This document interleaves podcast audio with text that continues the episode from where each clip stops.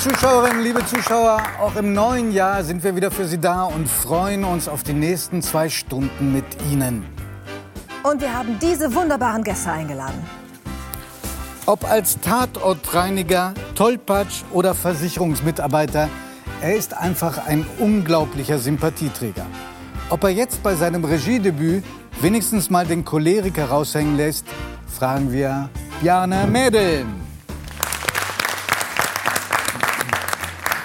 Noch nie war er bei 3 nach 9. Dabei haben wir so viele Fragen, was er jetzt macht, ob er noch Lust hat, jemanden zu verprügeln und wie er sich eigentlich seine große Beliebtheit erklärt. Denn eigentlich hat er alle wichtigen Kämpfe verloren. Der einzigartige Axel Schulz ist hier im Ring.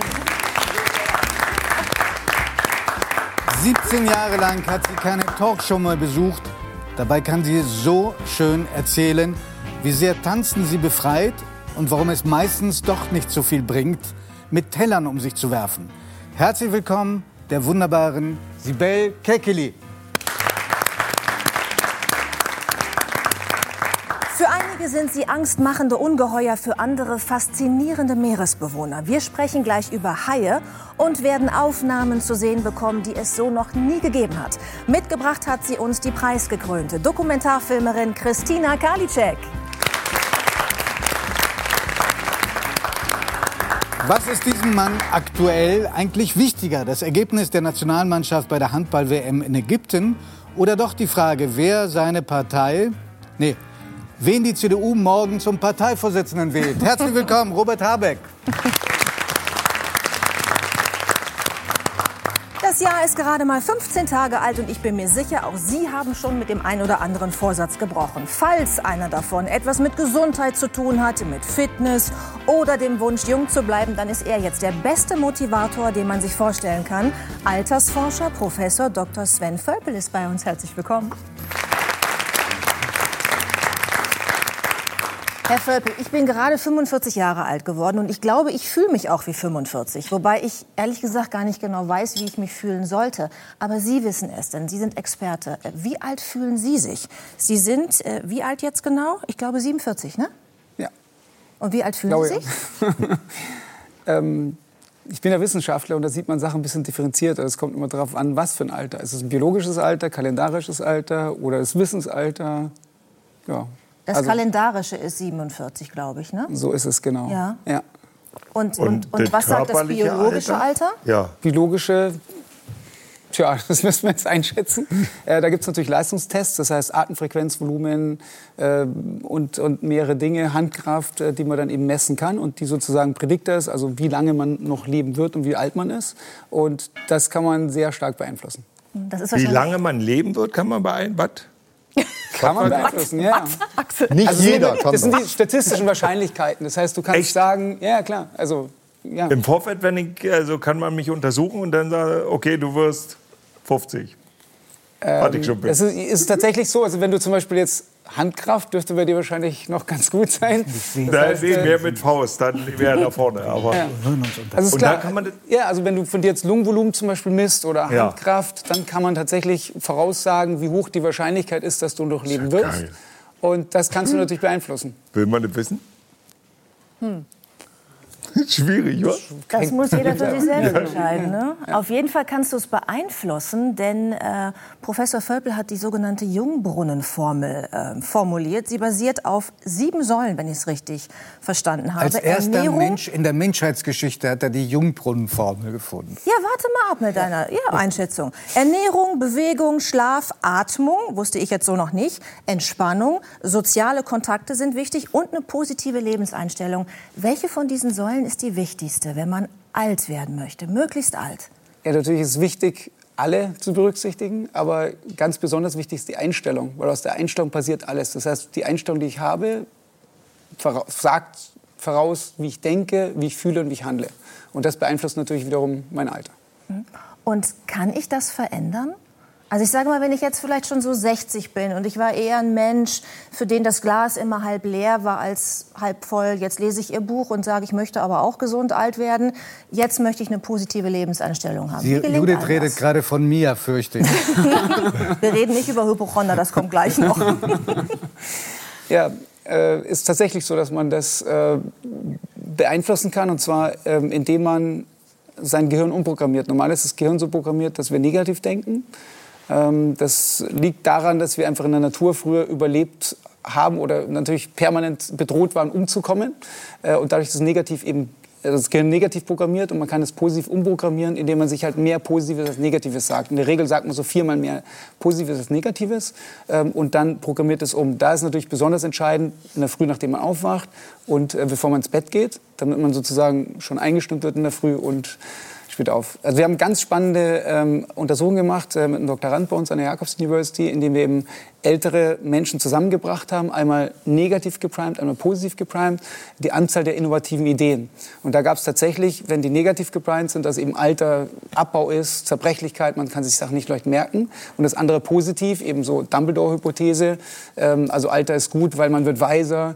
Mhm. Äh, dann war es tatsächlich so, dass die, die einen haben die Hälfte gefallen von den Leistungen der Anzahl der Ideen und die anderen haben sich verdoppelt. Also man spricht hier ungefähr bei einer drei Minuten Intervention nur einen Text lesen, also negativ und positiv, Leistungsunterschied von 400 Prozent. Und wenn man die Qualität noch einbringt, dann sind es fast 1000 Prozent Unterschied. Ja also von einer, einer Stunde eben Aufgaben lösen. Ja, das ist ein sehr kurzfristiger Effekt, den man da sehen ja, konnte. Ne? Aber richtig. Sie sagen ja, wenn ich richtig verstanden habe, dass äh, man siebeneinhalb Jahre mehr Lebenszeit gewinnen kann, wenn man eine positive Lebenseinstellung hat. Okay. Ist das seriös? Woher kommen diese Zahlen? Zahlen, diese ja, Jahreszahlen? Das, das, sind einfach statistische Auswertungen. Und zwar, wenn man tatsächlich äh, die anderen Faktoren gleich lässt. Also sprich, ich lasse jetzt Ernährung, Bewegung, die anderen quasi Jungbrunnenformeln äh, gleich. Äh, dann ist es tatsächlich nur die positive Einstellung. Hm. Ja, die kommt halt dran, wenn man sich genau dann überlegt, naja, man steht halt auf und sagt, oh, das ist ja total blöd, jetzt wäre ich älter und Alter ist negativ. Dann ist es klar, dass es negative Sachen an sich zieht. Das ist in der Psychologie nennt man das selbsterfüllende Prophezeiung. Das heißt, mhm. was man denkt, tritt mit höherer Wahrscheinlichkeit ein. Mhm.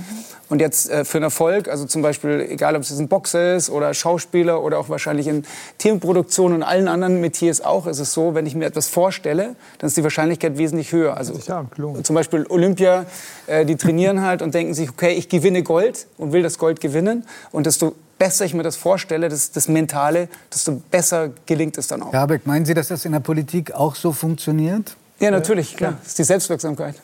Ich glaube ja. Ja, wirklich? Also, also jedenfalls ist es so, dass die Energie dahin geht, wo die Gedanken hingehen. Und wenn man den ganzen Tag nur darüber nachdenkt, wie kann ich dem anderen irgendwie ein Bein stellen, schlecht reden, na, dann kommt man auch schlecht drauf, glaube ich. Und umgekehrt, wenn man sagt, die Welt lebt von Vertrauen und von Zutrauen und ich will meinen Beitrag leisten, dann wird es auch besser. Aber Axel, du hast dir doch sicherlich auch vorgestellt, dass du Wladimir Klitschko besiegen wirst, oder? Natürlich, ja, aber ich habe nicht damit gerechnet, dass er so stark ist. Der hat es eigentlich falsch gemacht. Nee, Du musst natürlich als Sportler, also ich habe immer äh, über 100 Prozent gegeben, beziehungsweise meine 100 Prozent gegeben. Das mache ich heute noch in meinem heutigen äh, Dasein und Leben, also 100 Prozent geben. Und wenn es nachher dann 70 wären oder 60 oder 80, dann habe ich zumindest alles probiert. Also von der Seite her ist das ganz, ganz wichtig, die Einstellung. Mhm. Was ist denn, ich sag mal, mit dem Otto-Normalverbraucher, mit unseren Zuschauerinnen und Zuschauern, die uns jetzt zugucken und die sagen, ja, weiß ich, man soll sich bewegen, ist viel gesünder, ist ja letztlich eine Binsenweisheit. Jetzt ist aber gerade Corona, die Fitnessstudios sind zu, ich kann nicht in meinen Sportverein gehen. Was kann man denn tun, um trotzdem, ich sag mal, lebensverlängernde Maßnahmen einzuleiten? Ja, also erstmal haben wir es ja gehört, dass es tatsächlich auf was man sich fokussiert. Das ist tatsächlich so, wenn man sich auf sozusagen Gegner fokussiert. Das machen eigentlich die Verlierer und die Gewinner fokussieren sich auf sich selber und zwar auf die Ziele. Mhm. Und genau genauso ist es so, wenn man jetzt sagt, oh ja, Corona, alles so schlimm, oder man sagt, okay, was sind Lösungen? Dann ist es auch so, zeigt die Forschung ganz eindeutig, die sind am erfolgreichsten und setzen halt Ziele am besten um, die sich tatsächlich auf positive Sachen fokussieren. Und da gibt es natürlich genügend, äh, ich sage mal Fitnessstudio, ähm, äh, heißt ja auch so, er nützt eigentlich nur den Betreibern, weil die meisten, die in Fitnessstudios gehen, die sind da eh kaum, die sind dann angemeldet oder sie gehen Man ist halt ein passives Mitglied, nennt sich das, glaube ich. War ich auch schon mehrfach in meinem Ja, das äh, kennen ja viele von uns, ja. passives Mitglied. Oder tatsächlich, wenn man aktiv hingeht, dann fahren ja die meisten mit dem Auto lange hin, dann äh, machen sie so ein paar Übungen und reden noch länger, als sie Übungen machen und fahren dann wieder zurück. So, und in der Zeit äh, kann man eigentlich schon, wo man Auto fährt, kann man eigentlich schon in 20 Minuten sein ganzes Training Du kannst äh, zu Hause schon deine Liegestütze machen, ja, was auch immer. Ne? Also ich meine, im Endeffekt hat man ein paar Eigengewichtsübungen beispielsweise, die alles komplett trainieren, alle Körpermuskeln. Da braucht man nichts anderes. Ja? Und wenn es dann zu wenig ist, macht man halt Klimmzüge mit einem Arm oder Liegestütze mit einem Arm oder äh, Pistol Squats mit einem Bein. Also sozusagen Ganz normal. Also das, ja, normal ja. Schon diese ganzen Fremdwörter, ne? Den Fernseher. Pistol Squats sind äh, also einbeinige Kniebeugen. Ah, ja. Sehr leicht klar. hinzukriegen. Ja. Also Ja. ich darf ja nicht aufgrund von Corona, sonst könnte ich es ja mal durchführen hier. Doch, ich Ähm, würde sagen, wir machen jetzt mal eine Übung, weil die habe ich nämlich vorhin gesehen, als wir uns hier alle nämlich so ein bisschen hingesetzt haben und noch so geguckt wurde, dass die Kameraeinstellungen sind. Da habe ich aus den Augenwinkeln gesehen, dass sie eine Übung gemacht haben. Einfach mal so in diesem Stuhl. Und da dieser Stuhl einem, ich sag mal, Sessel zu Hause ähnelt oder einem Bürostuhl, wäre das ja vielleicht eine Übung, die man jetzt nachmachen kann. Würden Sie es noch mal zeigen? Gut, also, man, also ich sag mal, eine einfache, wenn jetzt alle Ja. vom Fernsehen gucken, wäre das Normale, man stellt sich hin und macht halt zum Beispiel einfach eine Kniebeuge. Ja? Das knackt aber ganz schön. Ja, klar, weil das ist natürlich klar. Normalerweise, ähm, Normal, ja? ja, ja, wenn man so sitzt, Okay. ja. Äh, das, naja, also ich glaube auch, dass ein paar, also ich glaube in 100 Jahren werden die Leute nicht mehr auf Stühlen sitzen. Okay. Weil das ist natürlich total einseitig, permanent auf Stühlen. Und ich meine, das weiß man, die meisten äh, haben ja irgendwie Rückenprobleme ab 40. Das heißt, man geht halt in die Kniebeugen und dann kann man aber auch quasi eben, und dann muss man sich zum Beispiel warm machen und dann kann man halt auch sowas machen wie zum Beispiel Pistol Squats. Das heißt, dass man halt in, mit einem Bein halt Autsch. irgendwie die Kniebeugen macht und dann kann man das halt, keine Ahnung, auch ganz das Interview dann durchführen die ganze Zeit. Sie weitermachen. könnten das jetzt 15 Minuten lang machen, solange wir Also da müsste ich mal links und rechts abwechseln. Meine aber Güte. das, äh, Das da in dem Stuhl würde mich noch mal interessieren, was ich gerade aus dem Augenwinkel gesehen habe. Könnten Sie das noch mal Also zeigen? ich würde jetzt zum Beispiel, weil Sicherheit geht ja immer vor, würde ich jetzt zum Beispiel keinen Kopfstand machen, ähm, weil da könnte es passieren und es passiert den meisten, die mit Handstand oder Kopfstand irgendwas machen, dass die irgendwann mal runterfallen und tatsächlich mit der Ecke dann so irgendwie auf dem Fuß. Na, das wollen wir jetzt nicht riskieren. Aber dieses, ja gut, also das so ist ja, das ist ja relativ einfach, da macht man halt einfach so und das ist äh, einfach, also quasi, das nennt man ja Dips. Also ist auch eine Eigengewichtsübung. Giovanni, kennen mach das als Essen, oder? Ich habe es dir doch vorhin schon vorgemacht. Und wenn man die die halt äh, verschiedene. Gewichtsanteile wieder machen kann, dann kann man die halt hin und her machen. Das heißt, man geht dann hier und macht halt quasi mit dem linken Arm oder man geht hier und macht mit dem rechten Arm. Und so hat man dann verschiedene Belastungen auch. Also ich glaube, man kann festhalten, Bewegung spielt in Ihrem Leben eine große Rolle. Das sieht man. Jein, Richtig? weil ich bin ja Forscher, das heißt, eigentlich sitze ich den ganzen Tag und das ist so. und ich habe von meinen Persönlichkeitsprofilen, da kann man Persönlichkeitsprofile machen, gibt so 16 Dimensionen. Äh, Und da habe ich halt Neugierde sehr, sehr hoch und auch Bewegung sehr, sehr hoch. Und wenn ich natürlich jetzt als Forscher sehr viel sitze, ähm, dann muss ich dann in der nicht sitzenden Zeit das natürlich kompensieren. Christine, als Unterwasserfilmerin müssen Sie auch fit sein. Das Equipment wiegt eine ganze Menge. Unter Wasser nicht so viel, aber man muss es ja erst mal reinkriegen. Und Sie sind da also wirklich in extrem kalten Gefilden unterwegs, was den Körper auch sehr beansprucht. Wie halten Sie sich fit? Ja, absolut. Also ich meine, ich arbeite. Wenn ich nicht mehr tauchen kann, dann kann ich, kann ich nicht mehr das machen, was ich gerne mache. Und deswegen ist es super wichtig für mich. Also ich trainiere eigentlich viel. Ähm, Ich trainiere ungefähr auf drei Quadratmetern zu Hause im Zimmer. Ich habe nur eine Matte oder auch gar keine Matte und barfuß, wenn ich in einem Hotelzimmer bin. Aber ähm, ich mache irgendwie so ein 15 Minuten Training alle paar Tage oder jeden Tag, je nachdem, wie viel Zeit ich habe. Und das ist wichtig für mich. Also ja. Und Atmen ist auch wichtig. Also als Taucher ist, es, äh, ist das Lungenvolumen natürlich auch super wichtig. Und auch für, ähm, wenn man ohne schwere Tauchausrüstung taucht, sondern nur Apnoe taucht, dann ist es auch eine ganz andere Atemtechnik, die man verwendet. Und das ist eigentlich ganz interessant. Dadurch habe ich auch gelernt, ähm, Atemtechniken anzuwenden, die mir eigentlich helfen im täglichen Leben, einfach viel bewusster zu atmen und eigentlich mein, meinen ganzen Körper mit mehr Sauerstoff zu versorgen. Und das ist extrem entspannend. Also Das habe ich auch gelesen in Ihrem Buch, dass Atmung eben auch eine wichtige Säule ist in dieser Jungbrunnenformel. Wie atmet man richtig? Also Atmen ist tatsächlich relativ neu in der Forschung. Also man hat es ja schon sehr lange vom Yoga und dachte immer, dass Entschuldigung, der, der Satz klingt irgendwie komisch. Das Atmen relativ neu ist. also neu in der Forschung. Ja, ja, klar, Genau so ist es. Und ähm, es ist so, dass tatsächlich, ähm, also im Yoga weiß man es, da heißt es ja Prana, also Prana ist die Lebensenergie. Man hat es auch in anderen Chi oder Ki, in anderen Kulturen. Äh, und im Endeffekt geht es darum, die Lebensenergie und den Atem zu lenken. Ähm, Jetzt weiß man natürlich, ähm, dass äh, das zusammenhängt auch mit dem Stoffwechsel, wie äh, lange man lebt. Das heißt, desto langsamer Stoffwechsel, desto länger lebt man. Das ist ja bei Schildkröten oder wahrscheinlich bei Eishaien oder anderen Dingen. Ähm, Und äh, das heißt, wenn man jetzt selber den Atem verlangsamt, heißt es auch, dass ich generell fitter bin. Wir haben es ja auch gerade gehört.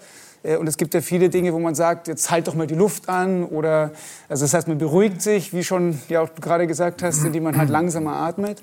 Und gerade beim Tauchen ist halt absolut faszinierend, sobald man halt unter das Wasser geht und dann ganz langsam atmet, dann ist die Welt halt total beruhigend schon. Ja. Und das kann man halt auch in Alltag, wie du gerade gesagt hast, überführen, indem man halt einfach ganz langsam atmet, über den langsamen Atem sozusagen einfach beruhigt und halt auch wesentlich leistungsfähiger wird. Und das kann man ja machen, also wenn man jetzt die, die äh, GSG 9 zum Beispiel, Sondereinsatzkommando, die trainieren tatsächlich auch, äh, Atem anzuhalten. Also sich zum Beispiel irgendwo hochzuziehen mit Atemanhalten oder irgendein Parcours zum Atemanhalten, weil dadurch natürlich mehr rote Blutkörperchen wieder gebildet werden und halt die Leistungsfähigkeit nach oben geht. Und ähm, das kann man so machen, dass man dann tatsächlich den Atem so verlangsamt, dass man sagt, man atmet zum Beispiel alle zwei Minuten einmal ein, ein und aus. Äh, wenn man das macht, wird man extrem, also wacht man auch richtig frisch auf oder man kann halt sofort einschlafen, weil es halt entspannt. Also sobald ich jetzt langsam atme abends, dann zack, schlafe ich sofort ein. Und, äh, Wie viele Stunden sollte man schlafen, damit es richtig gesund ist? Ähm, das ist absolut individuell. Ähm, also äh, normalerweise sagt man so sieben bis acht Stunden. Die Studien sagen, also weltweite Studien, dass wenn man äh, tatsächlich, also über zum Beispiel sehr lange schläft, über zehn Stunden, zwölf Stunden, dann stirbt man am schnellsten. Auch unter fünf, ja, ja, unter fünf Stunden auch äh, stirbt man auch am schnellsten. Gut, das hat was mit Bewegung zu tun. Also wenn ich jetzt einen ganzen Tag schlafe, dann kann ich mich natürlich nicht mehr bewegen. Ähm, andererseits ist es aber so, dass wenn ich halt zu wenig schlafe, bin ich natürlich überaktiv. Das heißt dann erst eher Herzinfarkt und sowas Risiko. Ähm, optimale Schlaffenster wäre eigentlich sieben bis acht Stunden, kommt aber Ist wieder das drauf an. verteilt über den ganzen Tag oder auf einmal? Das ist eine sehr gute Frage, weil es ist tatsächlich so, dass der polyphasische Schlaf eigentlich am gesündesten sein soll. Was ist der polyphatisch? Polyphasisch, das heißt, ich schlafe mehrmals am Tag, macht zum Okay. Beispiel Cristiano Ronaldo. Ähm, der schläft immer eineinhalb, also eineinhalb Stunden, sind dann ungefähr so ein Zeitfenster von siebeneinhalb Stunden. Und das ist tatsächlich am besten, wenn man sich permanent dazwischendurch regeneriert. Warte mal jetzt. Ich Jetzt ist natürlich das. eineinhalb Stunden in siebeneinhalb was? Nee, ist- anderthalb es Stunden, ist dann macht er wieder irgendwas. Dann und macht er- Genau, wieder es ist anderthalb nicht Stunden. nötig, dass man am Stück sieben bis acht Stunden schläft, Ja. sondern dass man am Tag so viel schläft, dass man insgesamt auf sieben bis acht Stunden kommt. Ja. Also Ah. Nachmittagsschlaf würde dazu zählen. Dann. Ja. Und das kann halt jemand wie zum Beispiel Cristiano Ronaldo, passt halt seinen ganzen Tag auf sich an und alle anderen auf sich an, dann funktioniert das. Äh, dann kann man das sehr gut machen. Aber in der Regel ähm, ist es auch so, dass es abhängt von dem, was ich sonst mache. Das heißt, wenn ich jetzt sehr viel beispielsweise ähm, tierische Fette zu mir nehme, ja, also Gänsebraten äh, und äh, was ich Schweinebraten, dann brauche ich sehr viel Energie, um das zu verdauen. Wenn ich aber wenig von diesen Fetten zu mir nehme, also zum Beispiel vegane Kost, habe ich viel schnellere Regenerationszeit. Auch wenn ich zum Beispiel langsam atme, brauche ich weniger. Wenn ich eben positive denke, also all diese eigentlich sieben Jungbrunnenfaktoren spielen wieder auf den Atem ein, auf den Schlaf ein und so weiter, das sind Wechselwirkungen.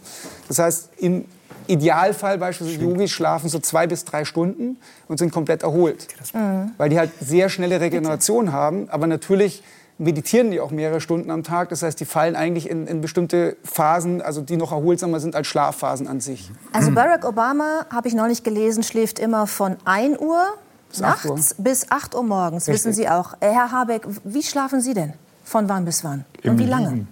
Ja, weiß ich nicht. Wie es kommt, würde ich sagen. Wie viele Stunden ungefähr? Sechs bis sieben, würde ich denken. Im Das ist Durchschnitt. Das ist schon mal gut, ne? Und wann, wann essen Sie zum ersten Mal was? Spät. Was heißt spät? Ja, naja, weiß ich nicht. Zwischen 10 und 11 oder so. Das ist nicht spät genug, glaube ich, ne? Also Ja, da habe ich aber Hunger. Also Ja, länger geht nicht. das ist also egal, Sie man kann die haben. Morgentelefonlagen und das alles, was man so dann als Politiker macht, erstmal noch abarbeiten. Aber dann muss man was essen. Ja, das sieht Professor Völkel, glaube ich, anders. Ja, müsste, wann müsste er essen, wenn er möglichst äh, alt werden möchte und auch gesund bleiben möchte? wir wir können ja mal in die Runde fragen, wer meint denn, wann das optimale Frühstücks, die optimale Frühstückszeit wäre, um wie viel Uhr? Ich frühstücke mal erst mit Drei Stunden 13, nachdem man Wahrscheinlich- wird. 14. Alle anderthalb Stunden ein Blatt essen. Morgen zum Abend. Poly, poly, wie hieß das? Polyphones Essen. So. Pulifutterei. Ja, das dachte man früher, aber es ist tatsächlich so, desto stärker man das Zeitfenster reduziert, desto besser ist es. Das heißt, äh, im Idealfalle würde man äh, nachmittags um, um 16 Uhr das erste Mal essen, das wäre dann das Frühstück. Ähm, und die Forscher, die ganzen Altersforscher, die essen eigentlich so ein Zeitfenster von ungefähr vier Stunden. Es gibt Leute, die machen es ganz extrem, die essen Zeitfenster knapp einer Stunde. Und desto geringer das Zeitfenster, desto mehr ähm, äh, dehnt man sozusagen die menschlichen, also die Bildung der menschlichen Wachstumshormone aus. Das heißt, wenn ich jetzt nachts schlafe, dann bilden sich die menschlichen Wachstumshormone, das heißt Regeneration von Zellen, von Herzzellen, Gehirnzellen, Organzellen, Hautzellen. Ähm, und die steigen dann bei Frauen bis 1500 Prozent äh, und bei Männern bis 2000 Aber ich Prozent. muss es noch mal verstehen. Also 16 Uhr wäre ideal. Zum Frühstück. Dann zum Frühstück, dann vier Stunden, also um 20, um, um, äh, Silvester, ne? morgens um sieben ins Bett Ja. gehen und 16 Uhr Genau. aufstehen. Dann um, äh, um äh, 20 Uhr dann äh, Mittagessen und um 24 Uhr Abendessen. Ja, das wäre dann aber schon wieder acht Stunden Zeitfenster, ja, oder? Was, Also was, alles innerhalb von vier Stunden. Ja, ja, so ist das genau. also heißt- nicht alle vier Stunden, sondern tatsächlich Das innerhalb heißt, von man vier ist um Stunden. 10 Uhr fertig, wenn man. Ja, es kommt jetzt ein bisschen drauf an. Also ich habe ja selbst noch von Abend, alles in vier Stunden. Ich habe leichte Additionsschwierigkeiten. also zwischen 16 Uhr und 20 Uhr Muss man viermal müsste essen. alle drei Mahlzeiten. Ja, Ja, und noch ist Kaffee aber jetzt trinken. kommt wieder drauf an. Also eigentlich geht es nicht darum, es geht darum, wann man Kalorien zu sich nimmt. Natürlich braucht man immer Vitamine und Mineralstoffe. Das heißt, was ich mache am Anfang, am Morgen nehme ich halt erstmal, also natürlich so Zitrone, Tee und dann halt eine Vitalstoffmischung. Das heißt, ich esse erstmal, ähm, also das geschreddertes Obst und Gemüse, was halt alles enthält. Vitamine, Mineralien, Enzyme, Aber probiotische Herr Bakterien. Professor, Ja. gestatten Sie eine totale Banausenfrage. Ja. Wenn es so anstrengend ist, alt zu werden, lohnt sich das? Das ist überhaupt nicht anstrengend. Nein, nein, Sie machen ja, wenn Sie nicht essen, Urlaub. Sie haben weder Hunger, weil Sie sind in der ketonischen Verbrennung. Ketonische Verbrennung heißt, Blutzuckerspiegel ist komplett neutral. Man hat keinen Hunger. Das ist ja das Praktische. Sie sind ja nicht mehr abhängig. Das heißt, Sie entscheiden selber, wann Sie essen, wann nicht. Du Also bist Sie nämlich ein Junkie, wenn du so viel isst. Habe ich auch ja, was also Sie können ja den ganzen Tag essen. Sie können auch alle drei Tage essen. Also das entscheiden Sie selber. Aber ich will mir das nicht von jetzt anderen entscheiden lassen, wann ich esse, sondern halt, wann ich halt gerade da Aber Lust wie ist es drauf dazu gekommen, dass wahrscheinlich die ganze Menschheit vermutlich mal gesteuert über den Tag dreimal isst? Das mit den Stühlen, das verstehe ich, dass man sich das irgendwie angewohnt hat. Und man, in Rom haben sie noch auf den, haben sie da rumgelegen. ähm, aber das Essen scheint mir doch quasi kulturell sich so entwickelt zu haben und jetzt unterstellt, der Körper will sein Bedürfnis befriedigt haben. Dann werden, also, wie kann es sein, dass Ihre Analysen oder Ihre Erkenntnisse so komplett kontraintuitiv sind? Naja, sind sie nicht, sondern äh, das ist ja kulturell erst in den letzten Jahren, dieses dreimal am Tag Essen, in den letzten Jahrzehnten, sage ich mal, entstanden. Ursprünglich war es evolutionsbiologisch, dass man eben nichts zum Essen hatte. Das heißt, man hat tatsächlich nur, ähm, sage ich mal, äh, also längere Zeit nichts gegessen, also man nichts erlegt hat, auch im Winter zum Beispiel. Es ist sogar so, wir haben genetischen Programm, es gibt ein Gen, dass wir Winterschlaf machen können. Und es gibt einen Fall zum Beispiel vom Japaner, der ist tatsächlich äh, in, äh, gefallen äh, und lag da und hat sich verletzt äh, und ist nach 24 äh, Tagen wieder gefunden worden und hat nichts gegessen und nichts getrunken. Das heißt, der Stoffwechsel ist nach unten gegangen, man hat äh, gemessen, Temperatur war 24 Grad, wo sie ihn gefunden haben. Das heißt, wir haben Gene, genauso wie jetzt andere Säugetiere, wie beispielsweise der Eisbär, der halt einen Winterschlaf macht. Ähm, und äh, es gibt zum Beispiel auch forschungsmäßig validiert eine Person, der hat natürlich jetzt äh, über 200 Kilo gewogen ähm, und der hat über ein Jahr nichts gegessen, also komplett gefastet. Das heißt, wir können uns von den Reserven halt wirklich äh, tatsächlich ernähren. Und ich habe das auch, äh, weil ich jetzt zurzeit relativ wenig schlafe, irgendwie drei Stunden und einmal am Tag gegessen habe, weil ich immer äh, so Selbstexperimente liebe, äh, haben alle gesagt, ja, das kannst du nicht machen. Und ich habe jetzt gerade einen Bluttest gemacht seit über zehn Jahren und ich habe den heute bekommen und äh, der ist besser als je zuvor. Also in allen Bereichen komplett optimale Blutwerte von jedem einzelnen Faktor. Ich habe so eine große Blutanalyse gemacht. Also da zeigt sich auch, dass man halt Sachen wirklich auch messen kann. Darf und das ist Sie- genauso, wenn man Lungenvolumen messt, Herzfrequenz, Handkraft und so weiter, sieht man, dass man dadurch extrem leistungsfähig ist. Darf ich Sie einmal Ja. fragen, äh, also zum Abschluss des Gesprächs, Ja. äh, darf ich Sie fragen, ob es Momente gibt in Ihrem Leben, wo Sie auch mal sündigen? Weil das hört sich alles so wahnsinnig nein, asketisch nein, an. nein, nein, permanent. Das ist ja genau das, dass man ja das Leben, es das geht ja darum, das Leben zu genießen. Ich meine jetzt ernsthaft, Ja, wann essen Sie. Sahnetorte und Pommes, Currywurst? Kommt auch vor. Also ich esse ja immer, wenn, wenn, auf, auf Partys, wenn ich eingeladen werde. Also ich wär, äh, zu Hause esse ich eigentlich relativ also gesund und, und das, was ich esse, hat ja eine super hohe Qualität. Also wenn man jetzt zum Beispiel die Pralinen nimmt, äh, die sind super lecker. Aber noch leckerer ist, wenn ich meine Rohkakaobohne nehme mit zum Beispiel Maulbeeren zusammen, äh, dann schmeckt es halt noch viel intensiver, weil das Beste, was in den Pralinen drin ist, ist tatsächlich der Rohkakao. Und den Rohkakao bestelle ich mir halt in, in ein Kilo Säcken und dann äh, esse ich halt die Rohkakaobohnen zusammen mit Bananen, Trockenfrüchten, Zimt, irgendwelchen Gewürzen, was halt unheimlicher Genuss ist. Also mir geht es im Leben um Genuss und Qualität und zwar in allen Dimensionen, Bewegung, Ernährung und so weiter. Ich befürchte, dass unsere Geschmacksknospen eine völlig andere Evolution genommen haben, also unsere beide. Ja. Aber ich bedanke mich für diesen Einblick äh, und äh, dieses äh, lehrreiche Gespräch mit Ihnen. Mehr dazu im Buch Die Jungbrunnenformel. Dankeschön. Genau. Und es gibt dann mal eine Schokoladenverkostung. Da gibt es dann verschiedene Qualitätsstufen von Schokoladen, wie es zum Beispiel in Hamburg gibt. Äh, lade ich Sie herzlich ein, dann kann man das testen, welcher dann tatsächlich am besten schmeckt. Da bin ich dabei. Vielen Dank. Ah, Dieser Film wird erst im Februar, Mitte Februar, ich glaube am 17. Februar laufen in der ARD. Umso schöner, dass du jetzt schon in unsere Sendung gekommen bist. Der Film ist, äh, hat eine gewisse Schwere. Es geht nämlich äh, um ein Flugzeug, das abstürzt. Die Tochter von dem Ulrich Tuko im Film ähm, stirbt dabei. Und schön und leicht wird es, als du im, dann auftrittst in diesem Film und in dieser doch sehr melancholischen Stimmung und Verfassung der Akteure etwas Leichtigkeit reinbringst. Unter anderem als Tänzerin. Ganz ehrlich, war das, warst du das, die da getanzt hat? Ja, ja. Nein. Nein. Ein bisschen? Also da, wo man mein ähm, Gesicht gesehen hat, ja, aber wirklich äh, die, die großen oder die wichtigen Szenen wurde ich äh, gedoubelt. Okay. Aber tanzt du an, an sich gerne? Hast du ein Talent zum Tanzen? Also ich würde ja sagen. Ich glaube, man müsste andere fragen. Das ist ja immer so, dass man sich anders einschätzt. Ja. Aber ich denke schon, dass, es, ähm, dass ich tanzen kann. Aber ich habe das jetzt nie professionell lernen dürfen, tatsächlich auch. Aber wann lebst du das aus? Ich frage das mit großer Neugier, weil ich bin als Tänzer eine Katastrophe. Deswegen interessiert mich das wirklich. Ähm, gehst du aus, als das noch erlaubt war? Oder machst du es in deiner eigenen Wohnung? Ähm, ja, Joel, also tatsächlich doch. Also ich muss sagen, ich bin auch schon 40. Oh Gott, wie sich das anhört. Ähm, ins, Aber du, wir haben ja jetzt Hoffnung. Es gibt den, Richtig. Ne? Ja, ab 40 geht's bergab, also von allen Leistungen. Oh, ja, vielen Dank. Das ist sehr Aber wenn charmant. du- jetzt noch gefehlt Aber die- Aussage. Also, Wenn du ist das denkst, nicht dass du charmant? 30 Willkommen bist, du musst, du musst nur denken, dass du 30 bist. Ja, genau, positiv, dann wird es gut. Nein, also, ich, geh- ich gehe oder bin gerne ausgegangen. Jetzt geht's ja nicht. Tanzen, ähm, mit Freunden tanzen gehen und einfach sich fallen lassen. Ähm, das ist aber auch kulturell unterschiedlich, habe ich das Gefühl. Ja, wenn du kulturell unterschiedlich sagst, ähm, ich glaube, wenn ich das richtig zurückgerechnet habe, um, heute ungefähr vor einem Jahr warst du in Brasilien. Ja, genau. Und da müsstest du doch auf deine Kosten gekommen sein. Oh ja, aber da sah ich tatsächlich ähm, neben diesen wunderbaren Frauen total talentlos aus. Also ich, wie sie sich bewegen können. Also ich war ja damals oder letztes Jahr, glaube ich, im Februar war das.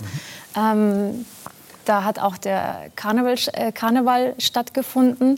Ähm, und diese Frauen, wie sie sich bewegen und also sie sind alle sehr, sehr, sehr körperlich, sehr sinnlich und ähm, daneben sah ich schon deutsch aus, sagen wir es mal so. Hm.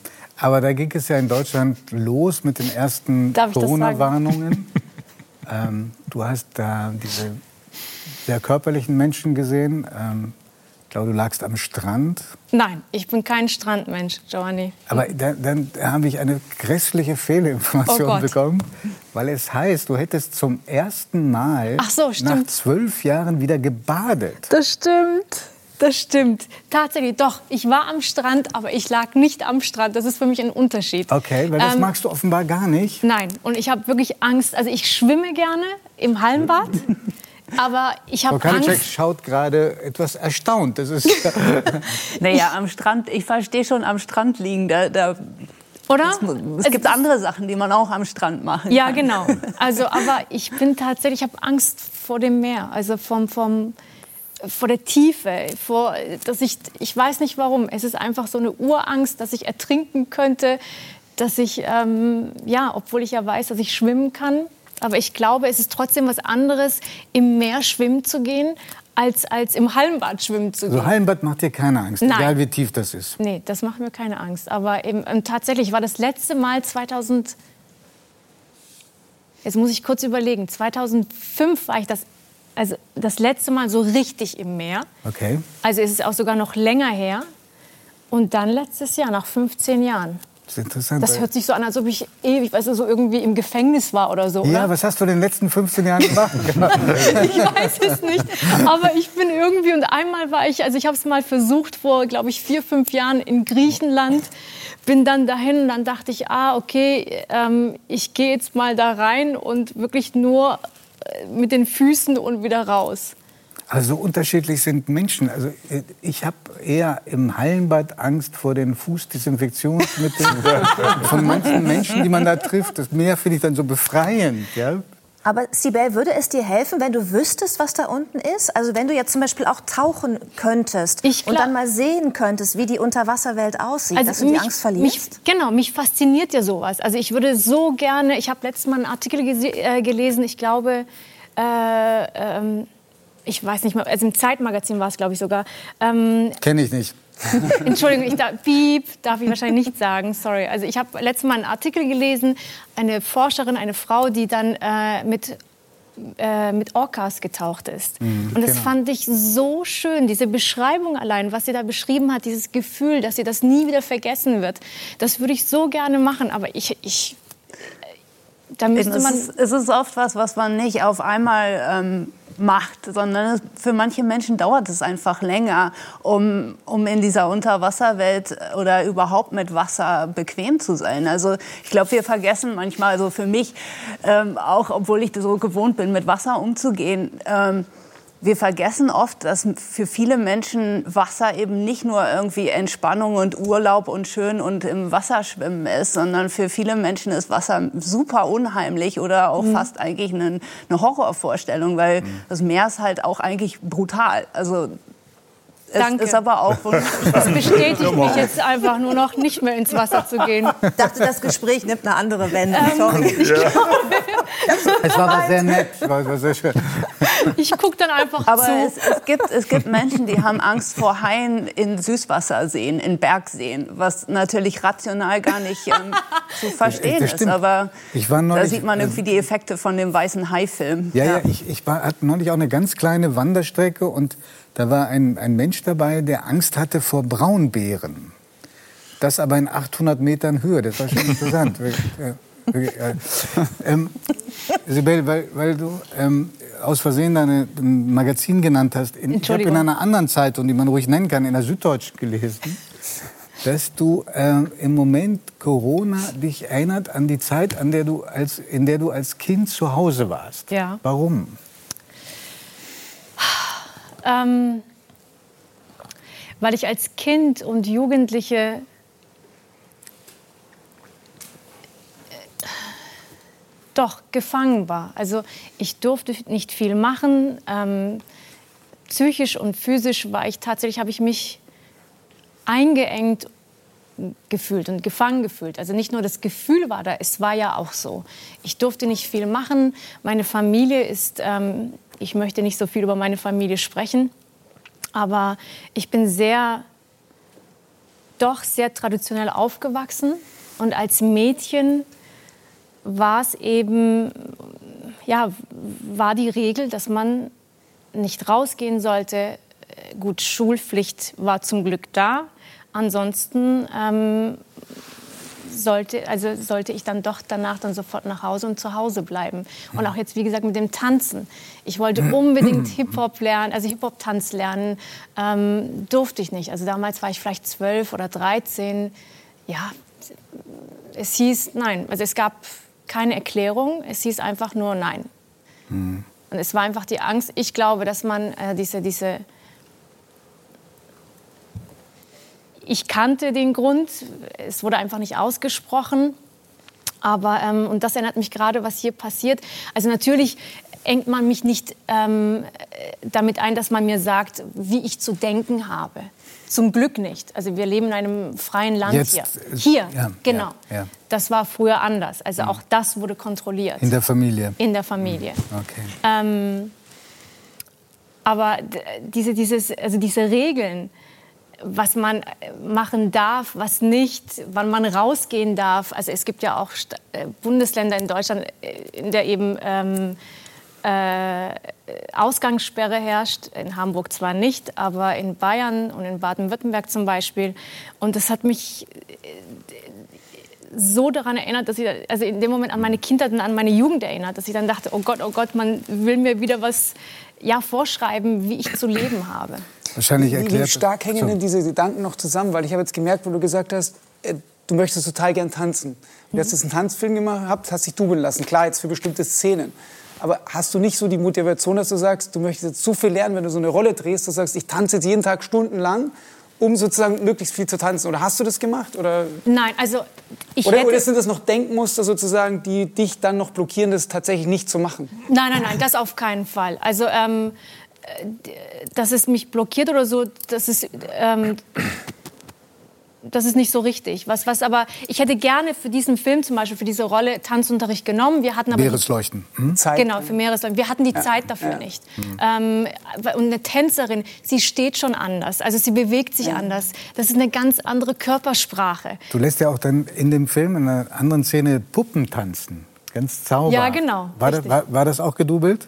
Das war äh, bis zwei Minuten oder so gedoubelt, aber dann habe ich es dann doch. Also die letzten zehn äh, schön. Sekunden habe ich es gemacht. War Ja, Sehr, sehr schön. Vielleicht erklärt das äh, dieses Gefühl, dieses bedrückende Gefühl aus der Kindheit und Jugend auch, warum ähm, du dich heute so stark engagierst, gerade wenn, äh, für Frauen, die unterdrückt werden, Mhm. und zwar auf der ganzen Welt. Ähm, ist, ähm, umso mehr hat mich etwas erschreckt, was ich gelesen habe, ebenfalls in der Süddeutschen, da muss es ja stimmen, Okay. nämlich dass du sagst, eigentlich, eigentlich erlebst du alle drei, vier Tagen in deinem Alltag Szenen von Rassismus. Wie, wora- woran macht sich das fest? Wie erlebst du das? Ich muss. Also, jetzt, was ich gelernt habe, Giovanni, als ich zum Beispiel in Brasilien über Rassismus gesprochen habe, hieß es wirklich von, ähm, von den Menschen dort, wie kannst du als weiße Frau über Rassismus sprechen? Das heißt, du weißt auch gar nicht, was das bedeutet. Deswegen vielleicht, also für mich ist es Rassismus, Alltagsrassismus. Vielleicht sollte ich hier das doch ähm, anders benennen wie Diskriminierung. Okay, aber nur, dass wir verstehen, wie, was verstehst du unter Alltagsdiskriminierung Naja, das- oder Alltagsrassismus? dass ich zum Beispiel, wenn ich, als ich einen Hund hatte, mit diesem großen schwarzen Hund, einen Rottweiler, rausgegangen bin, dass ich von einer Frau, weil sie äh, irgendwie meinen Hund nicht mochte, gesagt hat, geh doch dahin zurück, wo du herkommst. Und ich dachte, wie, soll ich jetzt nach Hause gehen? Verstehe ich jetzt nicht. Ähm, Das passiert heute noch in Hamburg. ja, also dass ich dann tatsächlich auch von Bekannten, also von, von ähm, der, der meint es gar nicht böse, ein Nachbar von mir, immer jedes Mal, wenn ich ein Paket erhalten habe, hieß es, ah ja, ähm, hat das der Erdogan dir geschickt. Und ich dachte, es gibt, Erdogan. Genau. Und ich dachte, das gibt's doch nicht. Also ich habe dann äh, drüber also hinweggelächelt, habe gedacht, okay, lass ihn doch, ist okay. Wenn er so einen Humor hat, soll er diesen Spruch mal bringen. Dann ist es Gute aber nicht Antwort wäre, nee, Herr Hitler hat mir das gesagt. in dem Moment bin ich dann leider nicht so schnell, bin erstmal perplex und geschockt und vielleicht dann denke ich auch, ich kann es aber noch nicht einordnen oder manch, also oft passiert mir das. Und dann denke ich, okay, lass ihn reden, ist okay. Vielleicht merkt er es auch nicht. Aber nach einem, also zwei, drei, vier Mal, irgendwann mal ist auch mal gut. Und dann sagt man, okay, hör mal zu, ich muss dieser Spruch sein. Also warum? warum? Dass man auch mich ähm, dass man auch so Sprüche bringt, so ja, wann, also Was ist denn Was- was hast du- Erfahrung? was-? Entschuldigung. Nee, alles gut. Nein, nein, nein, das ist viel spannender, du wolltest. ja, du, du kennst dich doch mit Brezeln gar nicht aus. Du, also erzähl doch mir mal was von Köfte oder so. Also solche Sachen, die Hm. witzig sein sollen, aber ich finde das irgendwann mal nicht witzig. Ich Das ist das ein nicht richtig einseitiger Witz eigentlich. Ja, Der und- geht ins Leere. Ja, aber die, das, das merken viele Menschen gar nicht. Also auch so, woher kommst du? Oder wir gehen in deinem Land. Also ein Freund von mir meinte, ah, übrigens, wir machen in deinem Land Urlaub. Ich dachte, ich wusste In natürlich, Baden-Württemberg. ja genau, ich wusste, was er meint. Aber ähm, wenn man, es ist halt immer so ein Kampf und man überlegt sich, sagt man da was? Oder Was ist denn deine Erfahrung? Was, was hilft dem am ehesten, wenn man sowas erlebt? Was würde denn gegen diese Form von Diskriminierung, die wahrscheinlich von vielen auch eher gedankenlos nur erfolgt, ohne dass Genau. sie dir bewusst wehtun möchten, was hilft denn am ehesten? Ihn mal kurz drauf oder also die, die Person darauf aufmerksam machen und zu sagen, ähm, würdest du das auch eine andere Person fragen? Was meinst du denn mit meinem Land? Aber wie gesagt, es ist halt irgendwann ist es auch mühsam. Es ist wirklich, dass man denkt, gut, ich habe jetzt keine Lust, ähm, weil manche Menschen fühlen sich auch auf den Schlips getreten. Also sie fühlen dann, sie fühlen sich ertappt und sind dann ja doch schon eingeschnappt. Auch nicht böse gemeint, aber man merkt schon, oh oh, er hat das nicht gemerkt, er meint das auch gar nicht böse und ich verstehe das auch. Also ich muss nicht jeden darauf aufmerksam machen, weil ich dann denke, komm, der meint das nur gut, wenn er mich fragt, woher kommst du denn? Nein, woher kommst du denn wirklich? Dann denkst du, ja gut, ähm, ich kann ihm das jetzt erklären, mit ihm diskutieren, es wird nichts bringen. Ähm, man muss auch, ich glaube, ich, ich muss auch lernen, etwas lässiger damit umzugehen. Ist halt aber nicht immer einfach.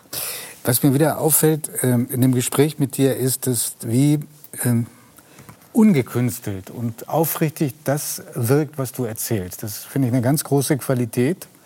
Wir fühlen uns geehrt, dass ähm, du nach 17 Jahren wieder eine Talkshow besucht hast. Ich hoffe, dass das jetzt nicht wieder 17 Jahre dauert und vor allem, dass es dann nicht eine andere ist, die, in die du gehst. Und äh, kann nur sagen, Meeresleuchten am 17. Februar. Es lohnt sich äh, vor allen Dingen zu warten, bis endlich Sibyl Kekeli auftritt, denn dann geht die Sonne auf. Vielen Dank für deinen Besuch hier.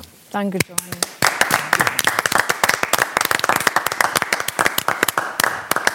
Ja, vor ziemlich genau 25 Jahren saßen Millionen von Menschen weltweit vor dem Fernseher, um zu sehen, wie er sich schlägt. Insgesamt dreimal hat er um den Weltmeistertitel gekämpft, aber hier bei 3 nach 9 ist er zum ersten Mal im Ring. Ich freue mich riesig auf Axel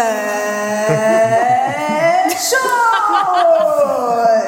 Oh, da würde ich am liebsten noch mal selbst. Wir hatten eigentlich Spaß, das ausprobiert haben. Aber du weißt, dass äh, die Nummern-Girls und so, die müssen dann ein bisschen...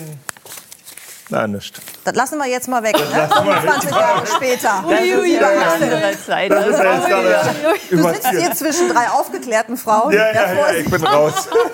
Sag mal, Axel, kann das sein, dass du einer der wenigen äh, Menschen bist, die äh, im Moment kein Problem damit haben, dass Friseursalons geschlossen sind?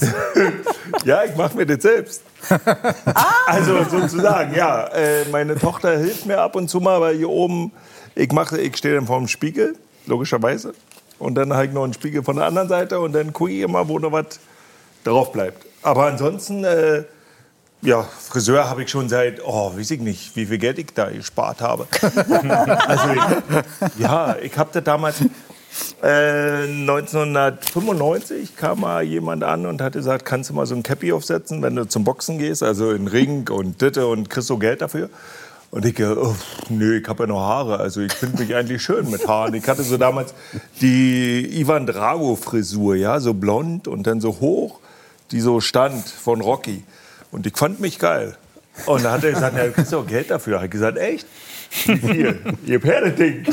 Setz ich auf. Und dann irgendwann hatte ich den noch auf und dann seitdem konnte ich mich dann rasieren. Also entspannt. Darf man denn wissen, wie viel man... Da haben Nee, immer ich hab's gefragt. vergessen. Ich habe Aber ich nicht da. Ich glaube, es hat sich gelohnt auf jeden Fall.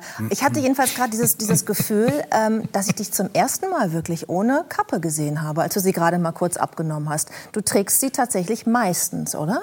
Immer. Immer. Ich fühle mich einfach wohl damit. Also das hat jetzt nicht äh, mit einem Sponsor zu tun oder mit sonst irgendwas zu tun, sondern äh, ohne fühle ich mich nackt. Also das ist einfach so, äh, wo ich sage, also ich laufe gern nackt zu, zu Hause rum. Also so ist es ja nicht, aber, aber so vom Dings Du her, da läufst fehlt nackt irgendwas. zu Hause rum und hast Ich- dann nur ein Cappy auf? Nee, das, nee, das nicht. Nein, so. Das zeugt alles Bilder, was wir Nee, reden. so nicht. Nee, die Bilder müssen Was, was, was meinte Björn? Nee, aber äh, ohne Ich meine, es erzeugt alles Bilder, was wir hier Nein, reden. Wir bloß nicht. Nee, du, nee, nee, so, so halt die rüberkommen. Nein, aber äh, wenn ich unterwegs bin und kein Cappy auf habe, ist komisch. Selbst eine Pudermütze setze ich nicht auf. Finde Wie begegnen dir die Menschen, wenn sie sich doch sofort erkennen mit der Kappe draußen? Also sind die distanzlos, Ja, äh, weil sie ich dich freue alle mich kennen? ja, weil ich sag mal, wenn du, wenn du nicht angesprochen wirst, äh, ist ja auch scheiße. Also von der Seite, ich gebe gerne Autogramme, ich bin offen mit den Leuten, ich bin da so, ja, freue mich halt.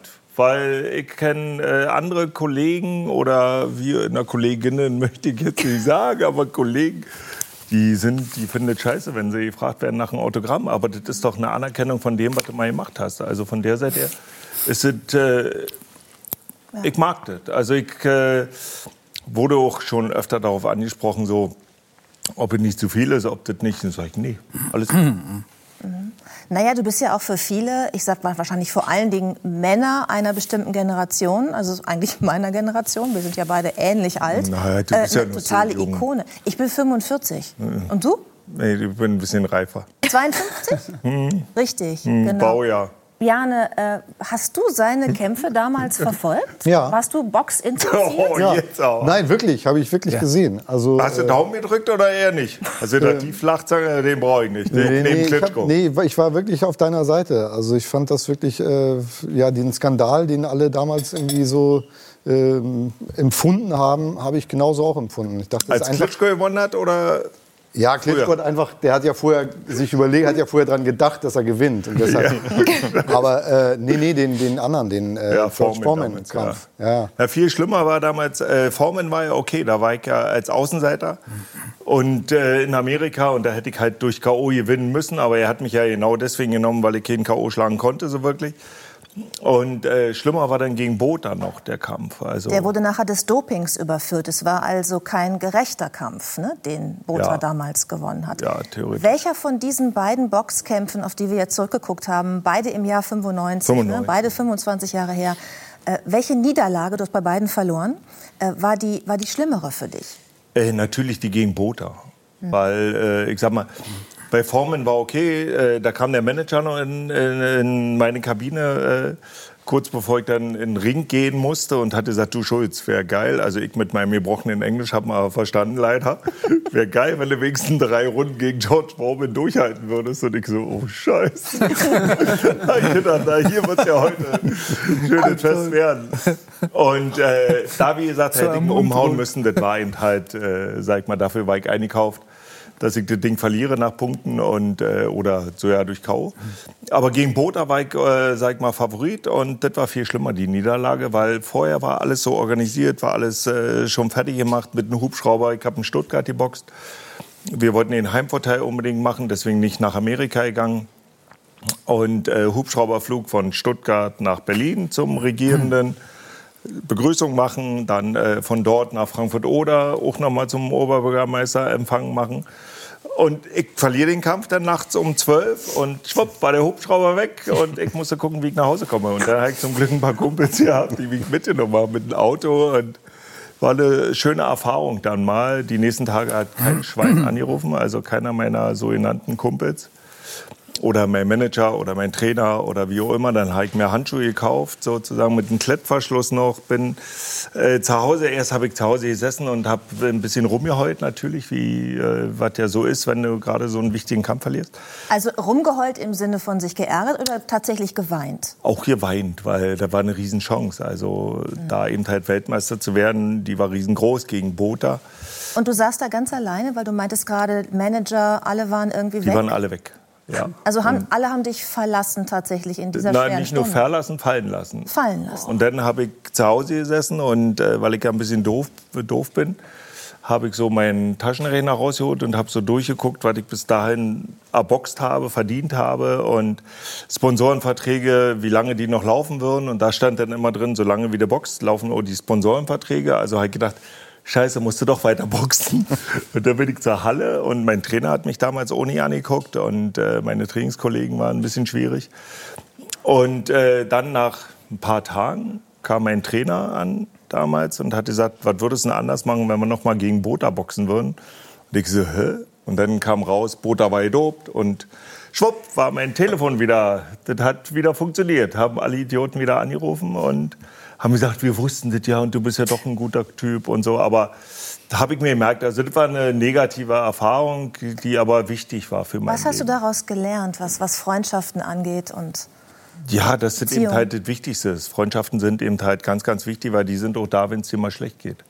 Und die anderen ist mehr oberflächlich.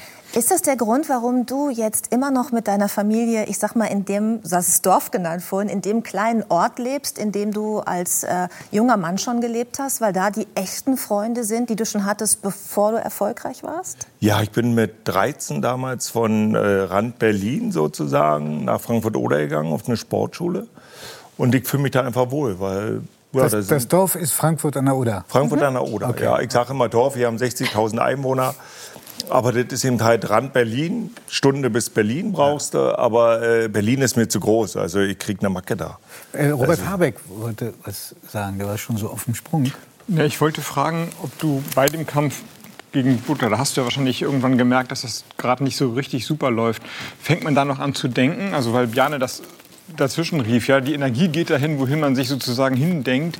Sagt man dann, oh, ich muss jetzt wieder erstmal an meinen Sieg glauben? Oder ist es einfach nur noch mechanisch, man versucht sich äh, nicht... Da war ich wirklich nur noch mechanisch. Also ich in der, in der fünften Runde oder in der vierten Runde kam ein Betreuer von mir in der Ecke und hat gesagt, du liegst alle Runden hinten, weil Don King, der Manager vom Bota, der saß noch in der anderen Ecke. Also das war nicht mein Kumpel.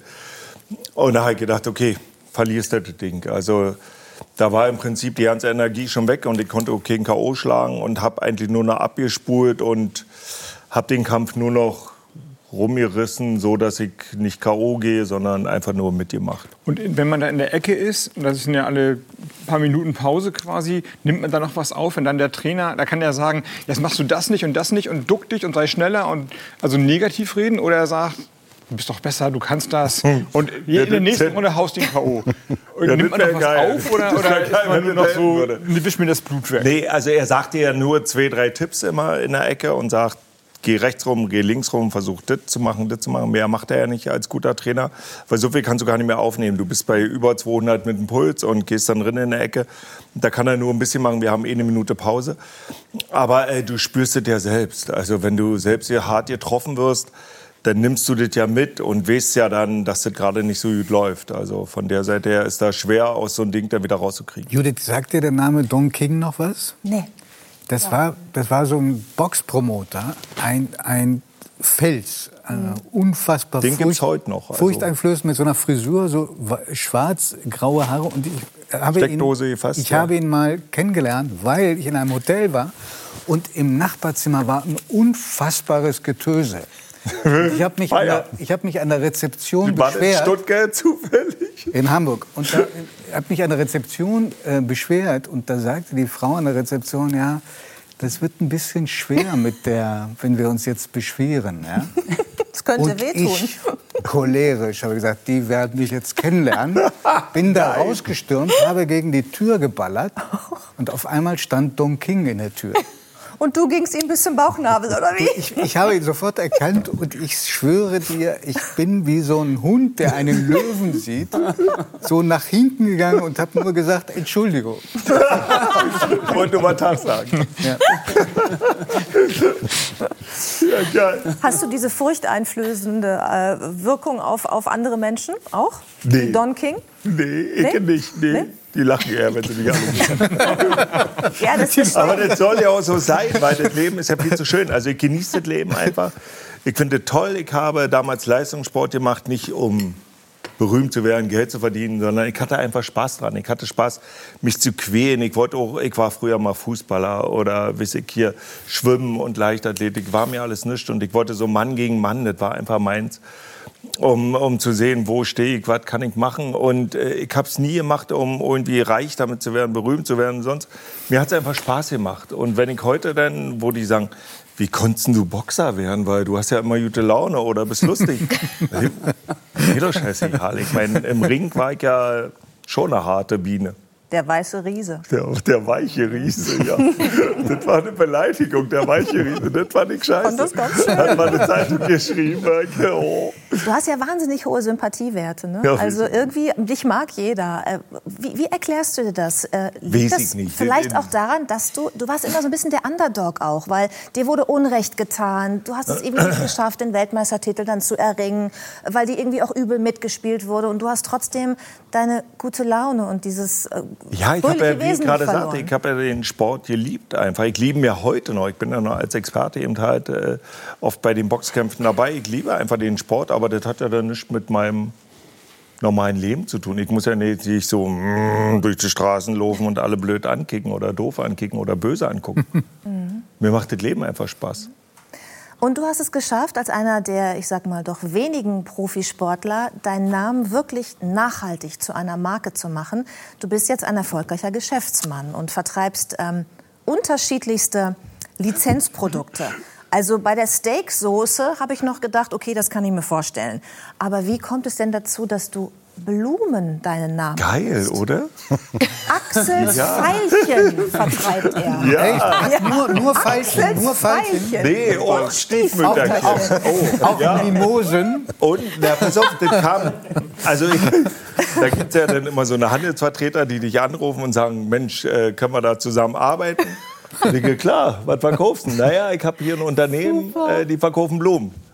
Das heißt aber, bist du ein bisschen doof. Ich habe zwei Boxen wie ein Mädchen, aber wenn ich jetzt noch Blumen verkaufe, dann bin ich ja völlig unten durch bei meinen Boxkollegen. Ja, mit denen habe ich ja immer noch Kontakt. Dann sagt er, ja, aber das ist ein großes Unternehmen und die machen 2 Milliarden Umsatz. Und ich 2 Milliarden bin dabei. Umsatz? Aber so scheiße könnte gar nicht sein. Da bin ich nach Berlin gefahren und habe wirklich mit dem Geschäftsführer und mit den äh, Managern da gesprochen.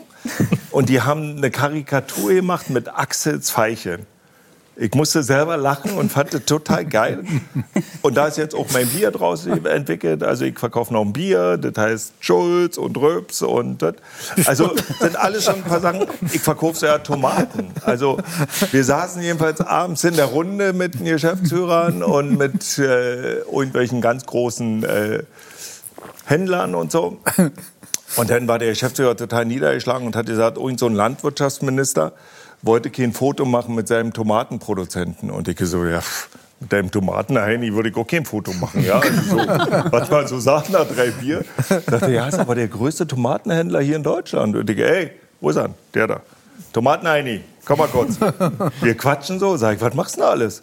Und der so, na, Tomaten. Sag ich, was für Tomaten? Der kleine Tomaten, große Tomaten. Sag ich, du, ich verkaufe Hamburger. Da passen ja Tomaten super dazu. Gibt's auch Axels Tomaten hier. also so eine Sachen kommen dann immer damit dazu. Und das macht wahnsinnig viel Spaß, aber ich muss sagen, jetzt in der Corona-Zeit ist es wahnsinnig schwer, weil äh, ich rede immer lieber mit Leuten. Also wenn du jetzt zum Einkäufer fährst oder zu großen äh, Abnehmern fährst und äh, Lebensmittelketten fährst, dann ist es mir immer lieber, ich rede mit denen, als eine Mail zu schicken oder am Telefon, weil wenn dann äh, gesagt wird, nee, das ist jetzt nicht für mich, dann kann ich immer noch nachhaken, was kann ich verändern, was kann ich verbessern, weil das, was ich alles verkaufe, das esse ich natürlich auch vorher und teste das und versuche das zu verbessern oder versuche das nach meinen äh, Geschmäckern abzustimmen. Also das ist mir ganz wichtig, dass da auch dann 100% Schulz sozusagen dahinter ist. Also fast. Fast. Äh, Mike Tyson hat kürzlich mit 54 Jahren äh, ähm, gesagt, ich steige noch mal in den Ring. Hat Er ein war. Comeback. Ja, ja, er war drin. Er war drin. Ähm, du bist jetzt 52. Wie viel müsste man dir bieten, damit du noch mal in den Ring steigst? Ich habe keine Lust mehr. Also das hat nichts mit dem Geld zu tun, aber auch so, das ist so. Als 2 Milliarden Umsatz. Das ist nicht mein Unternehmen. Aber nee, das nein, ist ja, das äh, hört sich ja immer so leicht an und weiß ich was, aber das ist natürlich auch geil von, also ich fand es toll, dass Mike Tyson das gemacht hat, weil alle denken ja immer nur, äh, da kriegst du einfach die Kohle. Nee, du musst eben hart trainieren, so wie in jedem Job, du musst auch was machen dafür. Und was willst du oder was würdest du haben wollen? Ich hatte ein Angebot gehabt, jetzt gegen Tyson zu boxen, auch in der Altersklasse sozusagen. Also er hat ja gegen Roy Jones Jr. geboxt. Jeder hat 10 Millionen gekriegt und jetzt hatte ich gerade einen Anruf gehabt, ob ich es auch noch mal machen würde. Aber ich will das einfach nicht. Ich habe mich jahrelang gequält, meine Knie sind kaputt, das ist alles so. Nee, ich will einfach Spaß haben am Leben. Ich denke auch nicht, dass das irgendwie auf den Kopf geht. Also Boxen geht zwar auf den Kopf, aber viel döver wäre ich glaube davon auch nicht. Also, ja, viele sagen ja immer, ja, wenn ihr jetzt nochmal boxt, das macht halt nicht, nicht unbedingt für die Gesundheit gut, aber ich meine, mein Gott, Boxen willst du nicht mehr, hast du gesagt, nehme ich dir auch total ab. Äh, aber hast du manchmal, also juckt es manchmal noch in der Faust? In der Faust. Gibt, gibt es manchmal noch Leute, wo du gerne würdest? Also Ach so, nee, da, also, nee, auf der Straße habe ich mich eh mal gekloppt, aber das war auch schon und das gehört ja auch nicht dazu. Das lernst du ja auch durch den Sport eben halt, äh, dass man das nicht macht. Nee, das juckt überhaupt nicht. Ich habe äh, einen Sandsack zu Hause zu hängen und da ich ab und zu mal gegen. Ich habe so eine Hantelbank. Meine Tochter, äh, als der erste Lockdown war, war sie völlig niedergeschlagen. Die macht auch Leistungssport oder beide machen Sport. Eine schwimmt und die andere spielt Handball. Und die Große war eben halt völlig niedergeschlagen. Und da ich gesagt, pass auf, wir machen jetzt Fitnessstudio nochmal neu einrichten, so mit Handebank und Kreuzheben, Ziehen und was auch immer. Klimmzüge und einen Boxsack habe ich. Und äh, das reicht. Aber ich benutze eigentlich nur, wenn denn den Boxsack. Aber ich bin auch eine faule Sau. Da bin ich, bin ich raus. Also, wenn ich schon weiß, ich muss morgen ein bisschen Training machen muss, ist ja immer relativ, dann habe ich schon eine schlechte Nacht, weil ich habe einfach keinen Bock mehr. Aber ich weiß, danach tut es ihnen gut, aber ja, nee, das, ich weiß nicht. Macht keinen Spaß und Du soll hast- nicht so sein. Du hast mir vorhin äh, zwei Hab ich? Fotos wir gezeigt. Du hast mir vorhin zwei Fotos gezeigt von deinen Töchtern. Wahnsinnig hübsche Mädchen. Die eine ist jetzt voll in der Pubertät. Deswegen letzte Frage. Möchtest du eine Warnung aussprechen? Das habe ich schon mal sozusagen gemacht. Also An die ich meine potenziell Ja, das ist schon äh, klar. Freunde, Ja, die ja, deine gibt's auf die ältere Fresse, Tochter ja. jetzt so mit nach Hause schaffen, schleppst. Könntest du jetzt machen, vor allem. Naja, gibt's ja. Weil im Moment, äh, Pauli ist jetzt äh, im 15. Lebensjahr. Und äh, ich sag mal, maximal würde der Typ kommen, der ist vielleicht 17 und den würde ich noch schaffen. Also der kriegt dann richtig Aber du hast ihnen doch bestimmt was beigebracht. Die können sich selbst verteidigen, Ja, oder? aber nicht so wirklich, nicht so wirklich. Aber äh, wäre manchmal gar nicht schlecht. Boah, da ist ja noch, Aber wie gesagt, ja so ein noch 17 Potenzial. das kriegt noch hin. Da würde ich noch. Vielen Dank für den Besuch bei uns.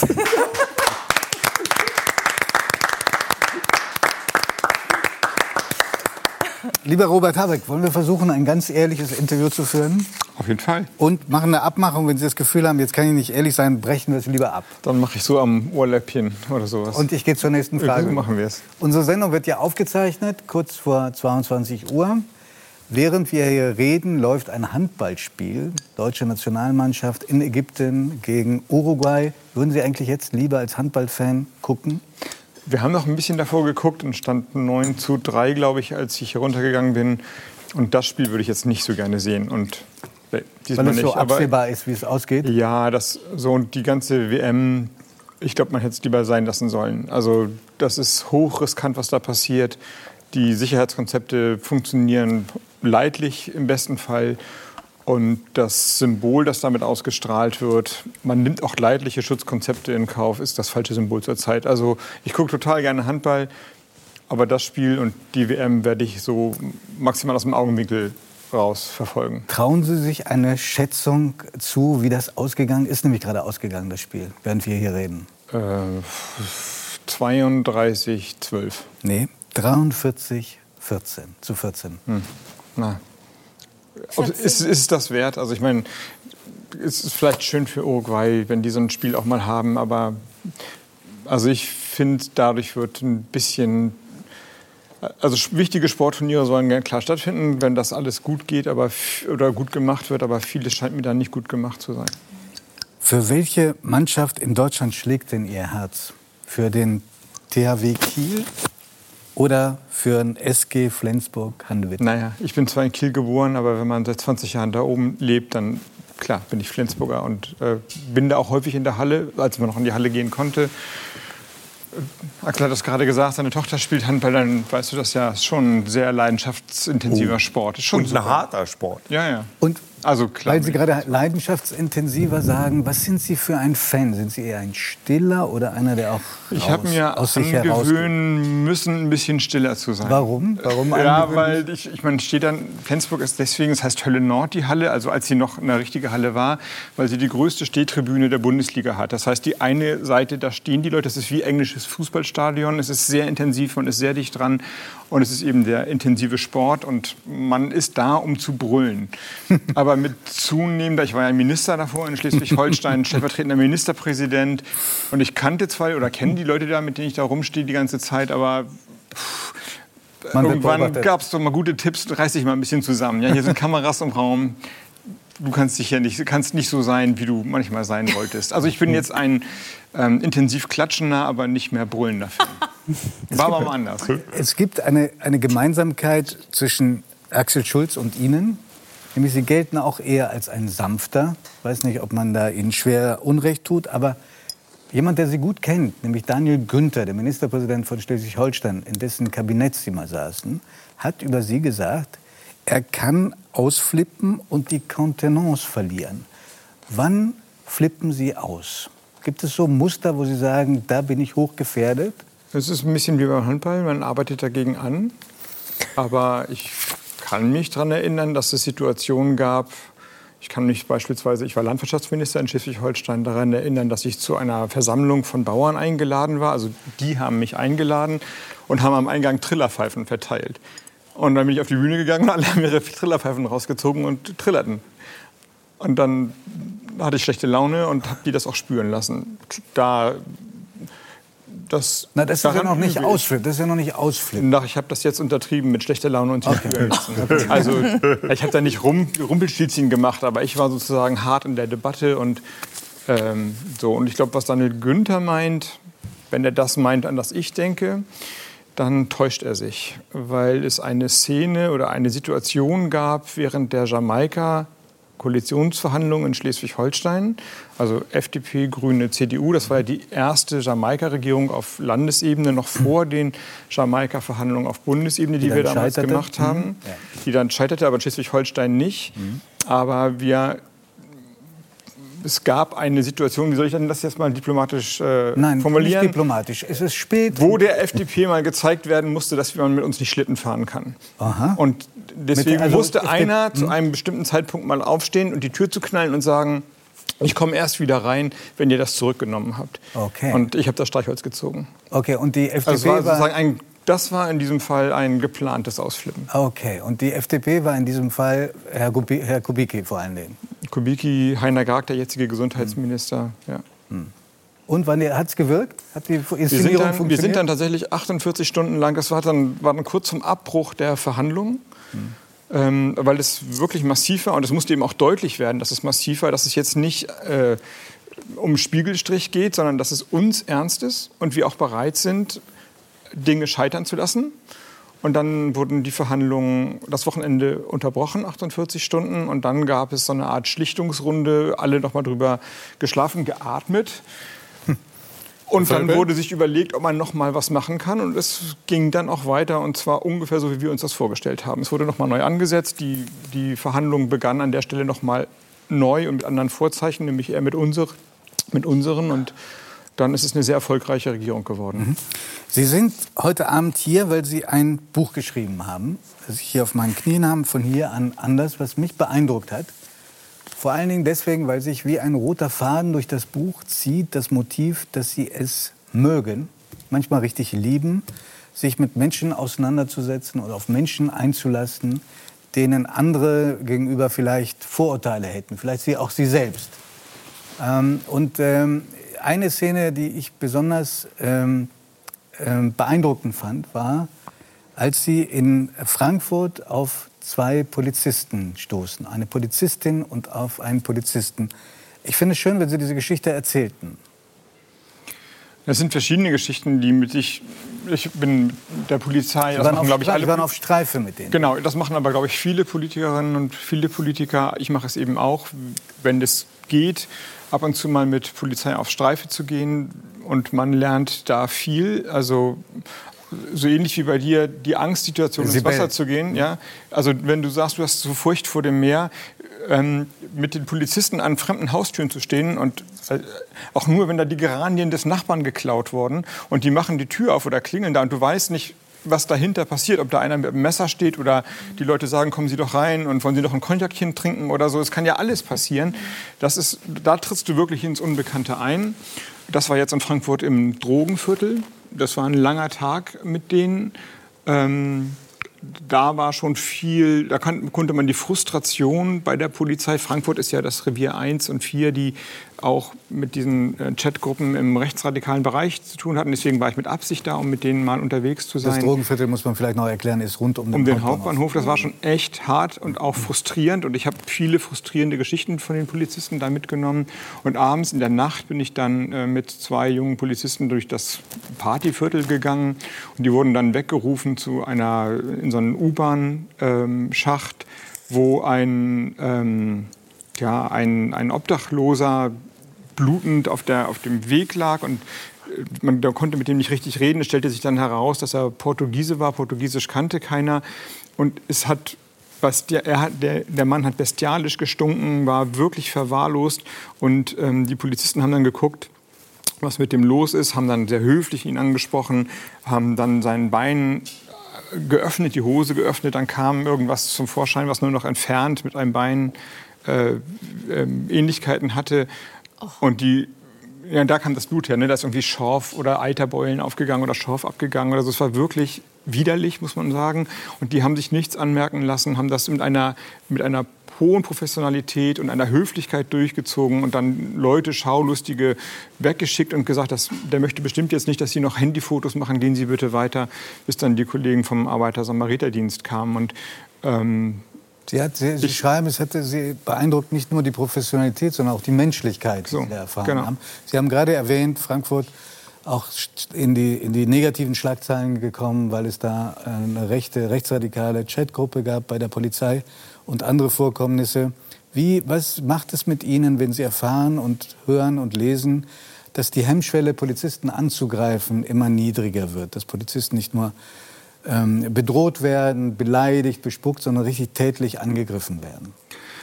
Ja, wie eben schon gesagt, wenn man die Menschen, wenn man vergisst, dass jeder als Mensch unterwegs ist und mit denen unterwegs zu sein, erinnert das, macht das natürlich noch mal deutlich, sondern nur noch System Systemfiguren sieht, ähm, dann, dann kann eine Gesellschaft nicht funktionieren. Auch und in dem Hass, der sich aufbaut gegen die Polizei, gegen Andersdenkende, Andersgläubige, gegen Rass, also mit rassistischen Vorurteilen und so weiter, Politiker. siehst du eben keine Menschen. Das ist bei der Polizei festzustellen, dass man nur noch sozusagen die Charaktermasken hat man früher so gesagt. der Bullenstaat und die Verkörperung in Anführungsstrichen sieht, also nicht mehr das Individuum dahinter, aber natürlich auch ähm, in, in anderen Formen von Diskriminierung und und ich versuche, also was das mit mir macht als Politiker, ich bin ja nicht nur Beobachter und ähm, Szenen- und Anekdotensammler, sondern ich bin als Politiker, ich muss ja versuchen, dagegen eine Lösung zu finden.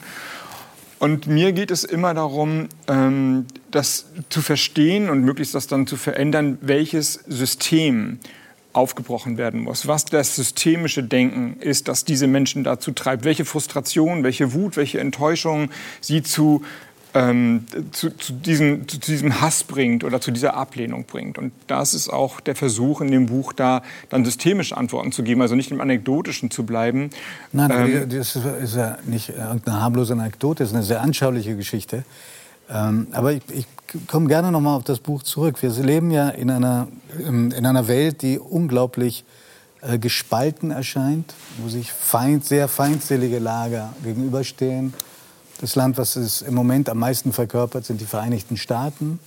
Ähm, aber auch in Deutschland, jeder äh, Auseinandersetzung wird äh, von Lagerdenken bestimmt. Wir sehen es jetzt auch bei den Corona-Maßnahmen. Jetzt gibt es ganz bestimmt nicht bei einem Politiker den, ein Rezept wie Herr Völpel das jetzt äh, ausstellen könnte, so eine Art ewig Jugend, ewigen Jugendbrunnen. Aber gibt es etwas, gibt es einen Ansatz, den Sie sehen, wie man diese schreckliche Spaltung und diesen Hass, den man überall spürt, überwinden kann. Naja, die These des Buches und im gewissen Sinne das, was ich versuche politisch zu verkörpern und was meine Partei, wenn sie mir folgt, auf dem Weg versucht dann einzulösen, ist, ähm, nicht immer anderen gleich die Schuld zu geben, sondern in dem Sinne selbstkritisch zu sein, dass man erkennt, dass der eigene Erfolg jeweils für andere zu Abwertungserfahrungen führen kann. Und das gilt sowohl im kulturellen Bereich, also wie man spricht, welcher Lebensstil gerade dominant ist und welcher nicht. Ich würde natürlich im gewissen Sinne sagen, zu Recht, aber genau dieses zu Recht ist schon wieder das Problem. Das gilt für ökonomische Prozesse, das gilt für ähm, Fortschrittserfahrung, die ich jeweils alle bejahen würde. Die ökonomischen Prozesse, den Wohlstand, die, die Technik, die es uns ermöglicht, ähm, freier zu kommunizieren und so weiter. Alles finde ich für sich genommen gut aber es bedeutet immer Verluste auf anderer Seite. Und wenn man das, wenn man das so sieht, also wenn man erkennt politisch, dass nicht die Fehler, die eigenen oder die gesellschaftlichen Fehler, die Probleme auslösen, die werden ja vergleichsweise leicht zu, abzustellen, sondern möglicherweise die Erfolge, die gesellschaftlichen Erfolge, die, die Produktivität der Landwirtschaft, die die Verluste an Biodiversität und der Druck auf die Umwelt. Die Globalisierung, die uns enormen Wohlstand gebracht hat, aber auch enorme Abstiegserfahrungen für einige Regionen oder für einige Menschen in Deutschland. Die, die Liberalität der freien, der offenen, der emanzipativen Gesellschaft, die andere Leute staunend davor stehen lässt und sagt, was ist das für ein Lebensstil, ich komme da gar nicht mehr mit. Also wenn man das erkennt, dann kommt man dahin, dass man die Systeme so ändert, dass man weniger oder am besten gar keine Verlierer mehr produziert. Wenn Sie sagen, wenn Sie sagen es hilft zu fragen, welchen Anteil habe ich, ich jetzt stellvertretend für viele andere, an einem Konflikt, glauben Sie, dass man Menschen, jedenfalls die anders, sehr anders denken als man selbst, in, in zu einem großen Teil auch noch zurückgewinnen kann? So wie, wie jenen Mann, der Sie mal im Regionalzug hier im Norden wild beschimpft hat? Das war quasi die Auslöserszene für das Buch. Ähm, ich, ich habe das angefangen quasi am ersten Tag von Corona zu schreiben. Noch nicht wirklich mit der Idee, dass es daraus ein Buch wird, aber ich musste das, das ist meine Form, es ist ja auch nicht das erste Buch, das ich geschrieben habe, meine Form, politisch zu reflektieren. Mhm. Und ähm, ich kam aus dem Nachtzug aus München an. Da war eigentlich bayerischer Kommunalwahlkampf und wir wollten noch ein großes Ding auf dem Münchner äh, Marienplatz machen, Riesenbühne. Und da, wo Bayern München sonst feiert, jetzt auf einmal die Grünen. Das war so das Ding, alles abgesagt. Nachtzug, der Nachtzug war eigentlich ausgebucht. Ich war alleine im Nachtzug. Da hatte man schon das Gefühl, dass so ein bisschen irgendwas ist hier anders. Und dann äh, wurde ich äh, in Hamburg beim Umsteigen von einem Menschen angesprochen. Ich stand da und guckte auf dieses komische Deutschland, das sich da gerade einpendelte. Und der sagte dann, äh, ich sollte mal als erstes erschießen. Und ähm, da kam dann vieles zusammen. Also ich meine, das ist jetzt nicht das erste Mal, dass die Leute mich doof finden, aber diese merkwürdige Stimmung, hier passiert was und was passiert eigentlich mit dem Land und dann das Persönliche angesprochen werden. Nee, ich, meinte ich, nicht glaube, diese, ich meinte nicht diese Szene, sondern Sie haben es auch mal erlebt im Zug selber dass sie beschimpft worden sind und da sind sie und zu ihrer ganz großen Überraschung verteidigt worden. Ja. Ja, da, da, das war gar nicht mein zu tun. Also da saß ich dann irgendwo im Zug und dann setzte sich jemand neben mich, erkannte mich. Also ich saß zuerst da, dann kam der neben mich, setzte sich da hin und sagte, oh, da sitze ich ja genau neben dem Richtigen. Ich finde sie und fing an zu schimpfen und hörte gar nicht wieder auf. Und dann sagte er irgendwann, bitte gehen Sie weg, ich kann Sie nicht mehr ertragen. Und dann habe ich gesagt, naja, gehen Sie doch weg, ich war zuerst hier. Und das ist ja unverschämt und so. Und dann fingen die Umsitzenden an, auf einmal mit dem Mann zu diskutieren. Und das war eine starke Erfahrung, weil ich gar nichts mehr machen musste und die Leute sich dann... Wie ist die Szene ausgegangen? Der ist gegangen. Die haben dann irgendwie vier, fünf Leute haben auf ihn eingequatscht und, und sagten, lassen Sie mal den armen Mann in Ruhe, der will doch nur lesen. Und die, er war zuerst da. Mhm. Und können Sie nicht ein bisschen höflicher sein? Und was ist eigentlich Ihr Problem? Wollen Sie nicht über was Sachliches reden? Das wird Ihnen Herr Habeck bestimmt beantworten. Und dann ist er irgendwann gegangen. Mhm. Und ist Ihre Erfahrung, dass man Menschen dieser Art auch noch umstimmen kann? Bis zu einem gewissen Grade, mhm. glaube ich. Es setzt natürlich immer voraus, dass man irgendwann auch in der Gegnerschaft einen halben Schritt weggeht von seiner Position und quasi wie von außen drauf guckt auf den Konflikt. Das geht aber irgendwann auch nicht mehr. Also bei sozusagen bei Menschen, die sich genau von dieser Diskurspolitik, von, von dem Reden, von dem mal einen Abstand nehmen, verabschiedet haben, die also nur noch zur Gewalt wollen, sagen wir die Demonstranten, die das Kapitol gestürmt haben in, den, in Washington oder ähnliche Leute, die sind dann einfach nur noch Gegner. Das ist dann so und die brauchen die müssen dann wahrscheinlich eben mit den staatlichen Mitteln von Ordnungsrecht und, äh, und Grenze behagt werden. Aber mhm. bis dahin baut sich ja vieles auf. Vieles, was Sibyl er erzählt hat, vieles, was, was, was wir in den sozialen Medien erleben. Und da, glaube ich, gibt, ist noch nicht alles verloren. Ich, und ähm, auch was, wie, wie, wir andere darauf reagieren. Genau das, dass halt andere gesagt haben, das ist einfach nicht akzeptabel, was, was du hier machst zu dem, zu dem Mann, der im Zug einfach so rumgepöbelt hat und ja. völlig unsachlich geblieben ist. Ja, und ich glaube, das, das, das bildet sich dann ab, wenn man, wenn man wieder Menschen sieht. Also ich nehme mal an, von diesen fünf Leuten, die da waren, also statistisch hat vielleicht einer oder eine die Grünen gewählt. Die haben das jetzt nicht gemacht, weil sie Parteifreunde waren. Aber es gibt dann ja doch wahrscheinlich so ähnlich wie mit der Ernährung, so ein Urgehen, solidarisch zu sein. Also ja. weggucken. Man muss sich ja manchmal überwinden, Elend nicht zu sehen. All die Obdachlosen, die uns in der S-Bahn oder auf der Straße ansprechen, also wenn man denen kein Geld gibt, ich weiß nicht, jeder hat doch wahrscheinlich das Gefühl und sagt, na, ich muss mich jetzt quasi zwingen, denen nicht zu helfen. Man will eigentlich helfen. Und wenn, wenn, wenn die Systeme, das, äh, die Rituale, die politische Form es verbietet, das zu tun, dann kann man es auch überwinden. Herr Habeck, ich verkneife mir die Frage, wer von Ihnen beiden, Sie oder Annalena Baerbock, ähm, ins Rennen gehen wird um die Kanzlerschaft, auch weil die Antwort darauf so langweilig ist und weil ich leider vermute, dass Sie diese Nachricht nicht bei 3 nach 9 exklusiv loswerden möchten. Nein, es gibt aber auch noch keine Nachricht zu verkünden. Wir wissen es schlicht Deshalb, nicht. ich, ich sage ja einfach, genau, das wollte ich gerade noch mal fragen. Also ich, ähm, Sie, Sie, untereinander wissen Sie es auch noch nicht. Nein. Beziehungsweise, Das war jetzt- nein, also nein. Und, und die, die, die, naja, die ganze, das ist ja nicht Ahnungslosigkeit und äh, äh, politische Dummheit oder Eitelkeit von beiden, sondern wir wollen es auch noch gar nicht wissen, weil die politische Frage ist doch, worüber diskutiert Deutschland im Sommer? Vielleicht schon ab Ostern. Im Frühjahr haben Sie gesagt. Im Im Frühjahr. Frühjahr, ja, ja. Es gibt Jetzt natürlich einen schon Sommer. Anlauf. Nein, ja, aber die politische Frage ist ja, wir werden im Frühjahr quasi entscheiden müssen, worüber Deutschland im Sommer diskutiert und im September abstimmt. Verstehe ich. Aber reden Sie untereinander mal um, um dieses, über dieses Thema oder ist das so der weiße Dauernd. Elefant? Nein, dauernd. Dauernd. Auch wer besser geeignet wäre? wir sagen uns gegenseitig, was unsere Ängste und Stärken sind, ja. Und, und auch alles, was wir in den Medien jetzt immer als große Erkenntnis lesen. Annalena ist eine Frau und Robert ist ein Mann. Das ist uns schon vorher aufgefallen, in der Tat. Und es ist sozusagen Grundlage unserer Gespräche gewesen.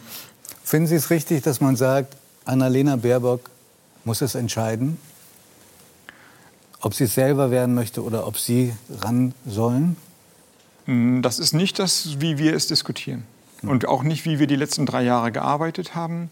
Und es ist auch nicht das, was Annalena für sich beansprucht oder will oder sagt. Sondern die Idee ist, und es ist ja eine politische Idee, die sich quasi ableitet aus dem, was wir gerade besprochen haben, nicht immer nur die Konkurrenz zu sehen, sondern eine Kooperation als, echten, als echt stilprägendes und auch nicht nur in der Partei oder in der Zwischenmenschlichkeit prägendes Element stark zu machen, sondern Kann man dieses, als Konkurrenz, politisch. kann man dieses Konkurrenzelement ganz ausschalten äh, oder, oder ist es so ein bisschen dabei? Nein, das ist natürlich da, aber die Frage ist, wie man damit umgeht, weil Sie über Handball gesprochen haben und über Flensburg.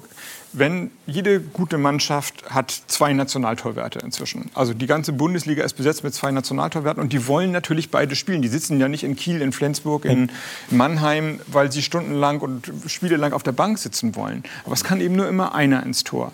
Und wenn man, wenn eine Mannschaft gut funktioniert, die werden trainieren und die werden in den Trainingseinheiten versuchen, den anderen zu überbieten und so weiter. Aber wenn es gut läuft, freuen die sich über die Bälle, die der andere hält und geben sich sozusagen, wenn der Gegenangriff läuft, halten die sich die Wasserflasche hin und schlagen sich ab. Und natürlich gibt es in dem Sinne eine Konkurrenz, dass man an sich arbeitet, besser wird, versucht in den Debatten gute Punkte zu setzen, aber nicht eine Konkurrenz um, äh, es kann nur einen geben und sich wegzuweisen. Verstanden. Bei, der, bei, meiner letzten Frage können Sie komplett entspannen, weil es nichts mit den ich, Grünen ich zu tun bin total entspannt, Nein, nein. aber ich, die Pointe ist ja, Ja.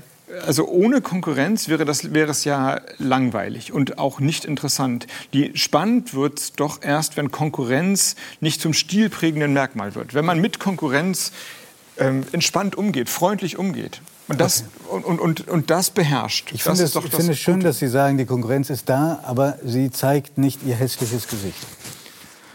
Sondern man kann es in was Konstruktives umwandeln. Ja nicht nur kann, sondern das ist das. Er- Also ich meine, ähm, Nein, so, doch so okay. funktioniert, so funktionieren erfolgreiche Redaktionen wahrscheinlich. Und ähm, Mehr oder minder. ich weiß nicht, haben Sie eine Konkurrenz zueinander? Nein, wir lieben uns Nein, nur ausschließlich. Heiß und innig. Immer. Aber, aber wir müssen auch 100%. nicht entscheiden, wer von uns beiden es wird, weißt du? Ihr seid doch politisch korrekt. Also, Herr Rabeck, meine, meine wirklich unverfängliche Frage war einfach, äh, was glauben Sie, wer wird morgen neuer Parteichef bei der CDU? Wenn Sie sagen glaube, dann glaube ich Laschet. Glauben Sie, und Ich- wen wünschen Sie sich? Das ist mir völlig wurscht. Echt? Nehmen Sie, es kommt. Ja, Wer wäre denn für Sie angenehmer? das ist nicht die Kategorie, in denen ich denke und in denen wir das Mit wem könnten Sie diskutieren. besser arbeiten in einer Koalition? Also, weil Sie gerade Daniel Günther angesprochen haben, der jetzt bestimmt, also ein Freund von mir ist, würde ich sagen, und ein, der, der beste CDU-Ministerpräsident, den sich Grüne wünschen können. Aber im Wahlkampf 2017, bevor wir dann, bevor ich mich dann äh, das Streichholz ziehen musste und dann die Tür schlagend rausgegangen bin und sich alle eines Besseren besonnen haben, hat die CDU in Schleswig-Holstein unter dem Spitzenkandidaten Günther noch eine Schweinefleisch Pflicht in Kitas gefordert. Mhm. Oder wollte, dass die Abschiebungen in Schleswig-Holstein live bei YouTube übertragen werden. Also Abschiebe-TV sozusagen. Mhm. Da waren die noch anders drauf. Mhm. Und dann fiel die Tür irgendwann zu und dann haben sich alle mal eines Besseren besonnen. Wohin wollen Sie jetzt gehen? Ich will damit sagen, dass äh, Politiker lernfähig sind.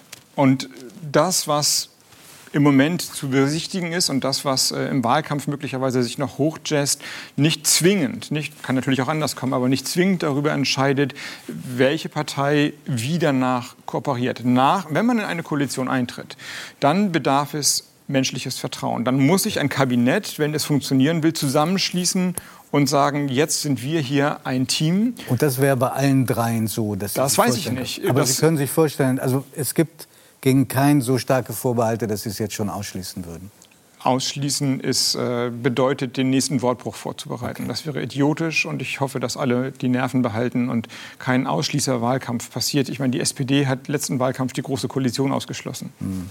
Gut, dass sie sich nicht an ihr Wort gehalten haben, aber es ist natürlich nicht cool, sein Wort zu brechen. So, die Dinge werden unterschiedlich natürlich, aber ähm, jeder für sich. Und danach gucken wir, was da passiert. Herr Habeck, Sie haben sich gewünscht für dieses Gespräch, dass ich äh, meine Karten weglege und nicht reinschaue. Das habe ich, daran habe ich mich gehalten. Ich habe mich trotzdem sehr wohl gefühlt mit Ihnen. Vielen Dank für das Gespräch. Ich danke.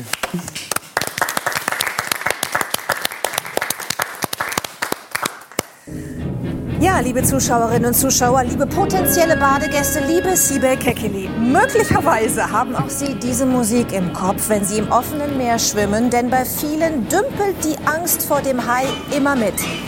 Dabei handelt es sich um unglaublich faszinierende Wesen. Und die Frau, die hier so hautnah mit ihnen in Kontakt gekommen ist, zwischen Nordsee und Grönland, wird uns jetzt darüber erzählen. Herzlich willkommen nochmal der preisgekrönten Tierfilmerin Christina Karliczek.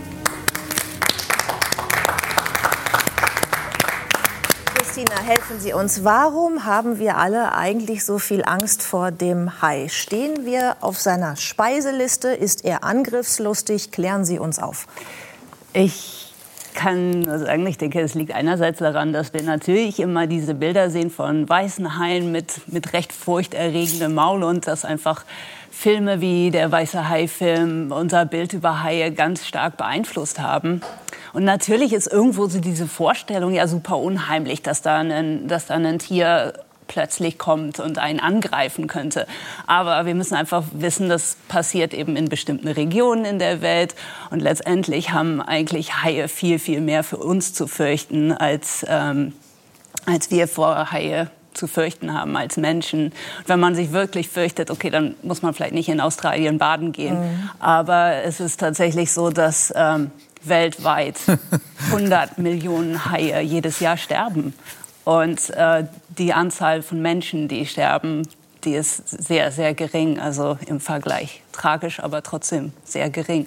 Mhm, das stimmt. Die Zahlen sprechen da ganz klar für sich. Ich glaube, es sind 20 Menschen, die im Jahr äh, umkommen wegen eines Haiangriffs. Und es sind tatsächlich äh, also viele, viele Tausend, die, also Haie, die sterben, weil der Mensch dem Meer so viel antut, was Umweltverschmutzung angeht und Fischerei, Beifang und so weiter. Ähm, die Bilder, die wir gerade gesehen haben, als ich die Anmoderation gemacht habe, durften wir schon mal so ein bisschen reinluschern in die Bilder, die am Montagabend im ersten laufen. Äh, an denen haben Sie vier Jahre lang gearbeitet. Ja, und Sie haben Kaltwasserhaie beobachtet für diese Dokumentation, und zwar von der Nordsee bis nach Grönland. Was mich total überrascht hat, ich durfte den Film schon sehen, ist, dass es tatsächlich vor Helgoland, also ich sag mal in Norddeutschland, Haie gibt. Was sind das für welche? Das sind Hundshaie, die es. Äh Siebel ist raus. Therapeutisch sehr wertvoll. ja, genau. Das gibt sogar mehrere Haiarten in der Nordsee. Und das ist natürlich auch das, was mich unheimlich gereizt hat, ähm, an diesem Thema anzufangen. Ähm, und tatsächlich, weil ich bin selber an der Nordsee aufgewachsen, am Wattenmeer in den Niederlanden und ich wusste, es gibt Haie, aber es ist total schwer zu sehen, weil das Wasser so eine schlechte Sicht hat und außerdem sind Haie auch eben nicht sehr leicht zu finden. Ähm, aber umso spannender war es eben tatsächlich für, für den NDR, dieses Thema starten zu können. Ähm, es war ein Thema, was mich sehr lange schon gereizt hat und ich schon sehr lange gerne machen wollte. Und ähm, natürlich habe ich dann auch geguckt, was kann ich tatsächlich in der Nordsee machen. Ähm, da gibt es eben die Hundshaie, die kommen jeden Sommer zu einer kurzen Zeit nach Helgoland. Und ähm, da habe ich auch mit äh, Dr. Matthias Schaber zusammenarbeiten können. Das ist ein Haiforscher aus Deutschland und er arbeitet an einem ganz neuen Projekt da, um überhaupt wirklich elementare Grundlagen über die Hundshaue rauszufinden, weil wir wissen eigentlich gar nicht, warum kommen die nach Deutschland, wohin ziehen die. Wir wissen eigentlich über sehr viele Haiarten nur ganz, ganz wenig, also über ihre wirklich grundlegenden äh, Verhaltensweisen. Und das ist eigentlich schockierend zu sehen. Wie, also wir wissen nicht, wo die teilweise ihre Jungen gebären. Wir wissen nicht, wenn Sie die eine Küste verlassen, wo gehen Sie dann überhaupt weiterhin? Und ähm, ja. Ein ganz besonders. Aber Judith, äh, Entschuldigung. Ja. Wenn du das schon ansprichst, jetzt will Sibel natürlich auch wissen, sind diese Haie gefährlich in der Nordsee? Bestimmt. Also Aha, zu lange Pause.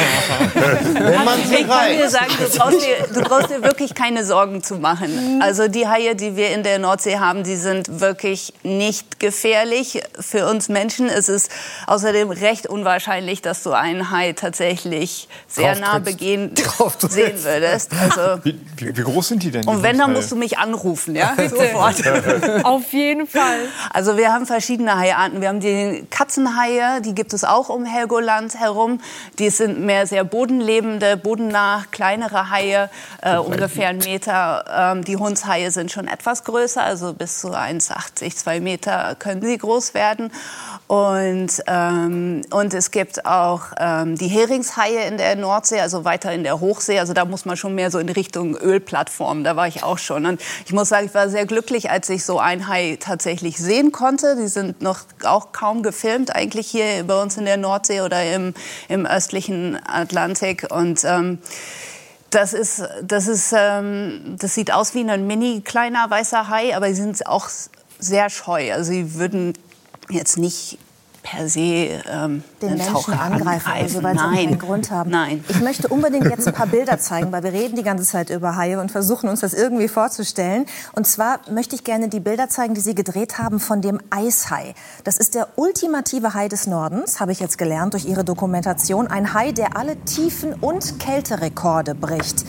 In welcher Tiefe lebt er denn normalerweise? Ja, das ist ganz faszinierend. Also Eishaie sind die einzigen Haie, die wirklich unter dem Eis leben können. Also sogar die Rückenflosse vom Hai ist angepasst. Die ist so ein bisschen extra weich und auch nicht so, so, so zackig, damit er sich unterm Hai unter dem Eis bewegen kann. Aber Eishaie tauchen auch bis zu 2000 Meter tief. Also sie haben wirklich einen unglaublichen Wahnsinn. Lebensraum, den die durchstreifen. Ähm, und außerdem können sie auch noch steinalt werden von dem, was wir aktuell wissen. Genau, das würde ich gerne mal fragen. Äh, Herr Professor Völpel, was glauben Sie, wie alt kann ein Eishai werden? 47, wie, wie, Herr Warte, Völpel. warte, was? 47 vegan plus äh, gut 300 Jahre mehr, kommt ein bisschen drauf an. Also so ungefähr 400 Jahre alt. Tatsächlich bis zu 500 Jahre, ne? Ja, also die, die Studie, die darüber gemacht worden ist, sieht als Obergrenze ungefähr 512 oder Wahnsinn. 520 Jahre. Bei gesunder Ernährung. Aber auch, hat auch eine Spanne sagt von... völlig zu Recht, nur bei gesunder Ernährung. Ja, die Ernährung ist wirklich ganz gesund, weil die halt viel natürlich Tiere essen, die viel Öl haben, gerade Ja, muss ich vegan ernähren, Also, Hai dann. Ja, vegan ernähren sie sich nicht. Das hat man auch beobachtet, indem man die Mägen halt äh, sozusagen äh, untersucht hat, was da drin war. Aber man hat es hier schon an Bildern gesehen, wie langsam sich bewegen. Das heißt, wie so Schildkröten ganz langsam. Das heißt, die haben ja auch in der Kälte ungefähr bei so ungefähr Gewässer so drei Grad bis minus ein Grad. Fahren die den Stoffwechsel ziemlich stark runter. Und dieser langsame Stoffwechsel führt dazu, dass zum Beispiel die Weibchen halt erst mit 150 Jahren geschlechtsreif werden. Ja?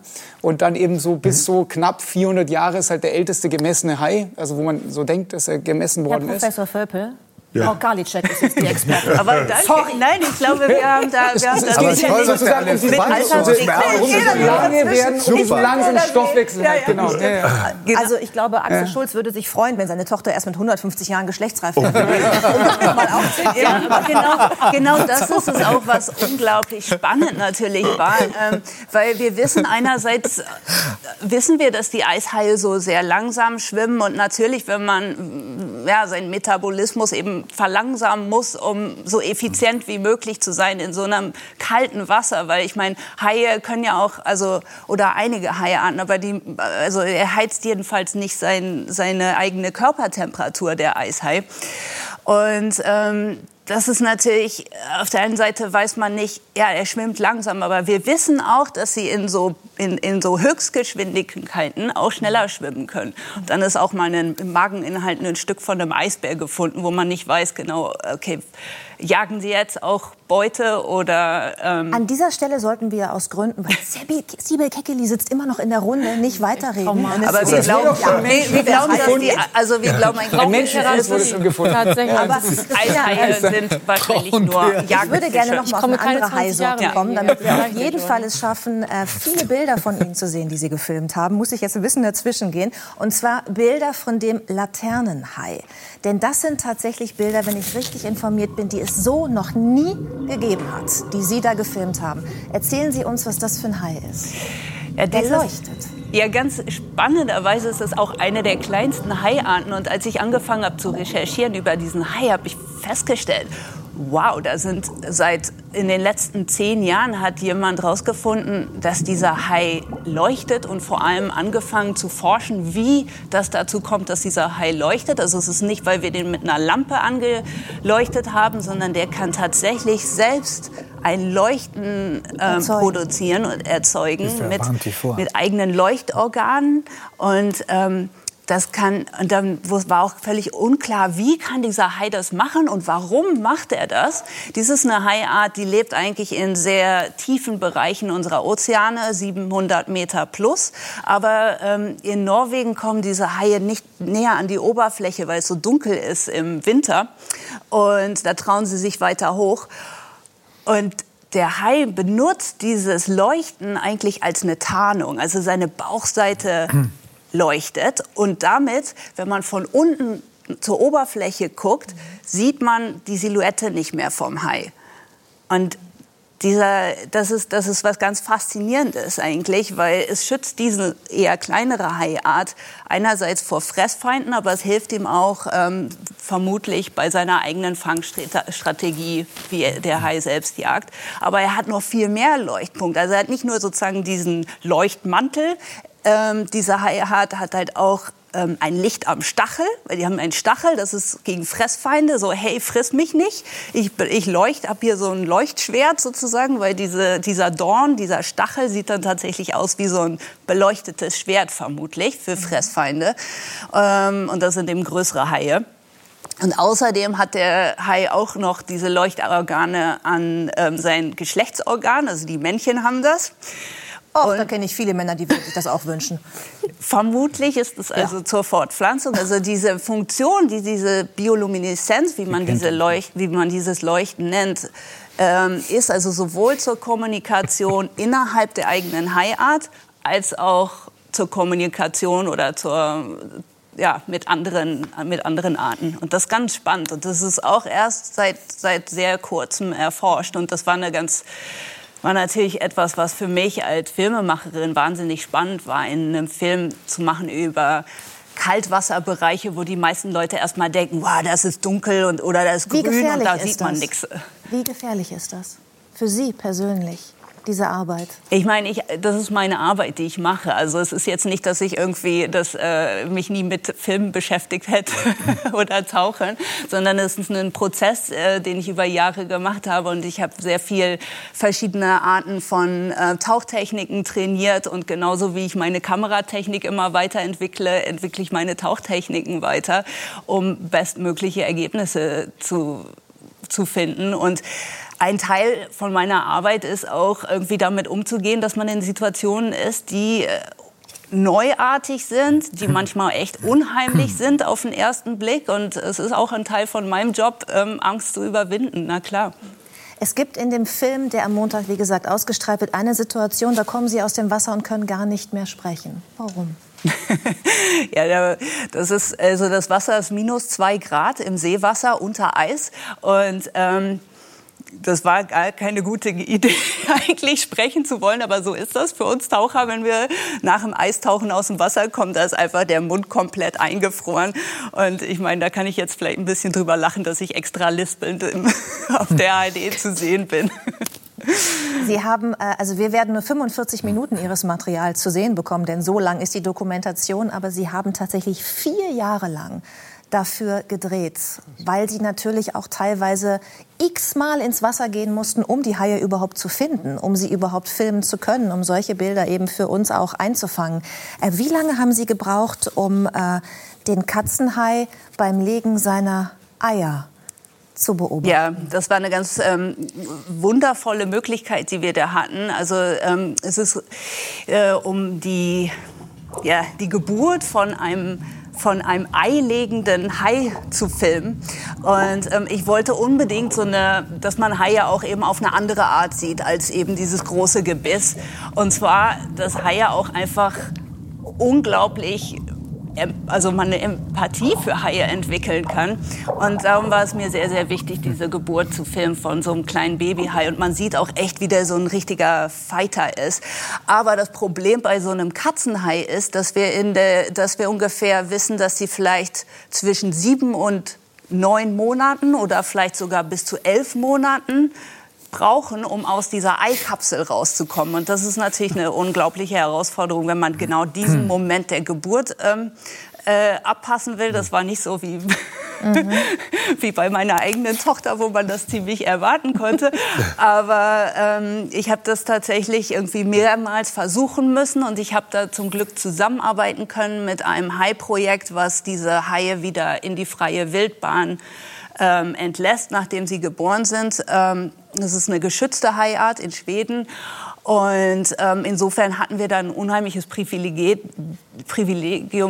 diese Aufnahmen zwar unter kontrollierten Bedingungen, aber tatsächlich filmen zu können, weil es ist in freier Wildbahn inzwischen hier in der, in der ähm, in Schweden relativ unmöglich, ähm, weil man eigentlich diese man findet kaum noch diese Eikapseln, es ist immer schwieriger, sie zu finden. Sie werden immer weniger an Stränden angespült. Mhm. ähm, und in meiner Recherche war es ähm, war es eigentlich äh, war es wirklich schwierig, eine Stelle zu finden, wo ich in freier Wildbahn diese Aufnahmen hätte machen können. Mhm. Und jetzt während der Drehzeiten habe ich äh, tatsächlich noch einen neuen Ort entdeckt, wo man das machen kann, aber das wusste ich halt zu dem Zeitpunkt noch nicht. Weil eben auch Haie zu den bedrohten Tierarten gehören, die wir schützen sollten. Und ich bin ziemlich sicher, dass Sie mit Ihrem Film, mit Ihrer Dokumentation und auch vielleicht schon mit diesem Gespräch ganz viel dazu beigetragen haben, dass Menschen diese Tiere, diese Fische, diese Meerestiere nicht nur als furchteinflößende ja. Wesen betrachten, sondern als faszinierende Gestalten, die es zu schützen gilt. Dankeschön, Christina Karliczek. Ja, genau, danke schön.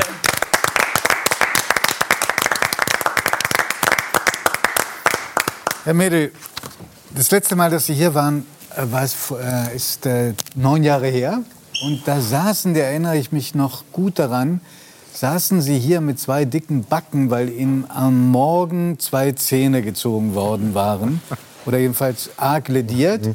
Wo waren Sie denn heute Morgen? Ich war beim Zahnarzt. ich habe mir aber nur die Zähne schön äh, säubern lassen für, für das Fernsehen. Okay, also es war in ich, keiner Weise. Ich bin völlig schmerzfrei. Wunderbar, dann freuen wir uns sehr. Ähm, ich mich auch. Und, wirklich, wirklich sehr. Und ähm, zeigen mal, was Sie so in den letzten neun Jahren so alles gemacht haben.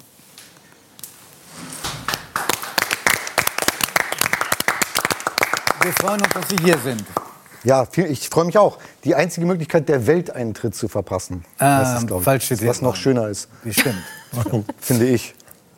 Jetzt, da Sie den Film fertig haben als Regisseur und Schauspieler, sind Sie froh, dass Sie vornehmlich wieder Schauspieler wären oder fanden Sie das eine Erfahrung, die Sie unbedingt wiederholen wollen? Also es war, war schon ein wahnsinniges Abenteuer, mal alles bestimmen zu können und äh, aber auch beängstigend, alles bestimmen zu müssen. Mhm. Und ähm, was mich davon abhält, das nochmal zu machen, ist die wahnsinnige, ist der Zeitaufwand. Weil als Schauspieler bin ich irgendwo mit einer großen Rolle 20 Tage beschäftigt und ähm, lerne vorher meinen Text, dann gehe ich dahin und hinterher habe ich dann wieder Zeit für andere Sachen. Als äh, Regisseur bin ich anderthalb Jahre bestimmt äh, nur mit diesem Sörensen beschäftigt gewesen und konnte in der Zeit gar nichts anderes machen. Insofern ist der Zeitaufwand äh, für einen Regisseur äh, natürlich viel, viel größer. Und deshalb muss ich das jetzt nicht sofort wieder machen. Aber es hat mir so viel Spaß gemacht, dass ich mir das vorstellen kann, mit diesem Team, was ich da hatte, auch äh, nochmal zu wiederholen. Hatten Sie sich denn vorgenommen, Ihren Schauspielern all das zukommen zu lassen, was Sie sich selbst als Schauspieler gewünscht haben? Ähm, Respekt, ja. Also Und loben? Wie geht denn loben, wenn man Schauspieler ist und Regisseur? Also mich selbst habe ich viel gelobt. ich habe viel richtig gemacht in dem Film. Ähm, wenn wir den Take wiederholen mussten, lag es meistens an den anderen. Das haben die aber auch schon selber gemerkt. Das sind ja alles auch gestandene Leute. Ja, aber Sie hatten da so einen Superstar wie Matthias Brandt. Wie geht man mit dem um? Ach, ähm, ja, wir haben das mit sehr viel, oder das ist meine Art, dann eben auch mit sehr viel Humor an die Sache ranzugehen. Und wenn man eine Szene wiederholen musste, habe ich dann eben gesagt, von mir war es perfekt, aber der Brand kann es halt einfach nicht. Und deshalb müssen wir jetzt leider nochmal äh, den Take nochmal wiederholen. Dann hat Matthias gesagt, er müsste jetzt seine Agentur sprechen, möchte zurück ins Hotel. Dann haben alle gelacht und dann haben wir weitergemacht. Also es war mit sehr viel Humor und sehr auf Augenhöhe. Das war ja das auch das Schöne, dass ich so, so tolle Leute äh, im Ensemble hatte. Und die wissen ja auch, was sie tun. Und man merkt miteinander, ob die Szene gut war, ob man einen guten Rhythmus miteinander hatte, ob das gestimmt hat. Ähm, das merkt man ja auch ähm, sonst, wenn, wenn keine, wenn, wenn, also das merkt man ohne Regie. Das heißt, wir haben uns dann viel miteinander abgesprochen, kannst du an der Stelle ein bisschen früher gucken, dann kann ich da, äh, oder geh mir ein bisschen früher rein mit dem Satz, oder, also dass man sich so technisch miteinander abspricht. Und um das Ganze richtig beurteilen zu können, bin ich natürlich dann immer irgendwie zur Ausspielung gelaufen. Ähm, habe eine Brille aufgesetzt und geguckt, was wir da gerade gespielt haben. Also es war viel Rennerei auch. Aber das Team muss Sie äh, sehr geschätzt haben. Also nicht nur Respekt Ihnen entgegengebracht haben, sondern Sie auch offenbar gemocht haben. Denn ich habe gehört, es gab einen Tag, da hat das Team Ihnen sogar etwas verschwiegen. Ja, das stimmt. Äh, Das, das war so, dass wir in Bremerhaven gedreht haben, in einem für den Film sehr wichtigen Motiv, in einer äh, fiktiven Fleischfabrik. Und das ist aber ein Institut für Meeresforschung, soweit ich das jetzt, ich kann, weiß den, den Bremerhaven? Ja. Das Alfred-Wegener-Institut. Ein genau. bisschen lauter, ein bisschen lauter. Alfred-Wegener-Institut. Alfred Das ist das Alfred-Wegener-Institut. Ehemaliger Äh, Weltminister weiß ich. Bitte. ähm, und ähm, ja, wir haben davor äh, eine Szene gehabt mit Matthias Brandt und Peter Kurt und, und mir. Und ähm, es war, das, äh, war ganz schlimm, weil der, der Kameramann Christian Leschner, mit dem ich den Film zusammen gemacht habe, hat gesagt, ich nehme alles. Ich nehme Regen, Schnee, äh, ich nehme Sturm. Das Einzige, was ich überhaupt nicht gebrauchen kann für die Szene, ist Sonne. Und wir hatten natürlich an dem Tag herrlichen Sonnenschein, äh, blauen Norden, Himmel, im Norden, ja. mit Wolken, die, die immer durchzogen, das Licht verändert haben, einen eiskalten Wind, äh, dass die Haare flattern, aber nur äh, als wir in eine Richtung gedreht haben, als wir dann die Kamera umgedreht haben, war es windstill. Das heißt, du kannst es auch alles nicht zusammenschneiden. Es war eine Katastrophe. Und ähm, da, was ich nicht wusste, was mir erst das Team abends gesagt hat, dass wir eigentlich nicht in dieses Motiv rein durften. Also das war so erst draußen vor dem Gebäude Also drehen und dann nachmittags drin. Nicht ins Gebäude gehen. Genau, und drin war, war auch wichtig für mich und ge ge geplante Szenen mit Peter Kurt, wo ich wusste, den habe ich nur noch heute. Ab morgen ist er für drei Monate woanders beschäftigt. Und die, mein, mein Team, die wussten also schon, dass wir eigentlich nicht in dieses Gebäude rein dürfen, weil derjenige, der verantwortlich dafür war, hat nachts kalte Füße bekommen und meinte, nee, ich möchte doch nicht, dass hier gedreht wird und wollte diese Dreherlaubnis zurückziehen. Und ähm, ich habe immer zum Kameramann, der hatte so schlechte Laune an dem Tag, ich habe ihm gesagt, hey, wir kriegen das hin. Wenn wir erstmal reingehen, wo es warm ist, wenn, dann, dann, wird's doch alles, dann wird alles gut. Weil drinnen wissen wir ja, was wir machen und hier draußen, das müssen wir jetzt irgendwie noch äh, über die Bühne kriegen. Und da wusste ich halt nicht, dass wir eigentlich das Motiv gar nicht zur Verfügung haben.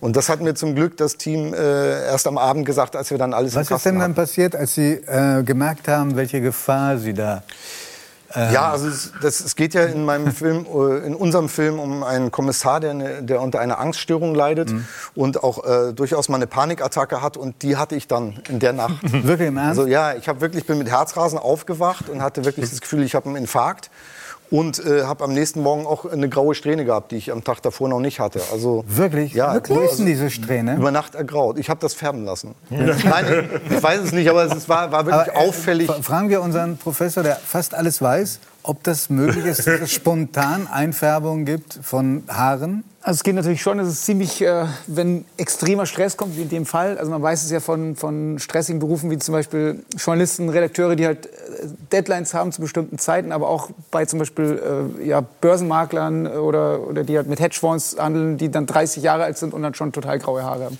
weil es sehr, sehr schnell geht. Und es gibt auch von Fällen, die tatsächlich über Nacht durch irgendwelche Schocks tatsächlich entweder Haarausfall haben oder ergraute Haare. Das, das Angstthema ist ein sehr, sehr ernstes und äh, nicht nur Da hast du keinen Stress mit Axel, Deswegen ne? rasieren. Da bist du ja raus aus der Nummer.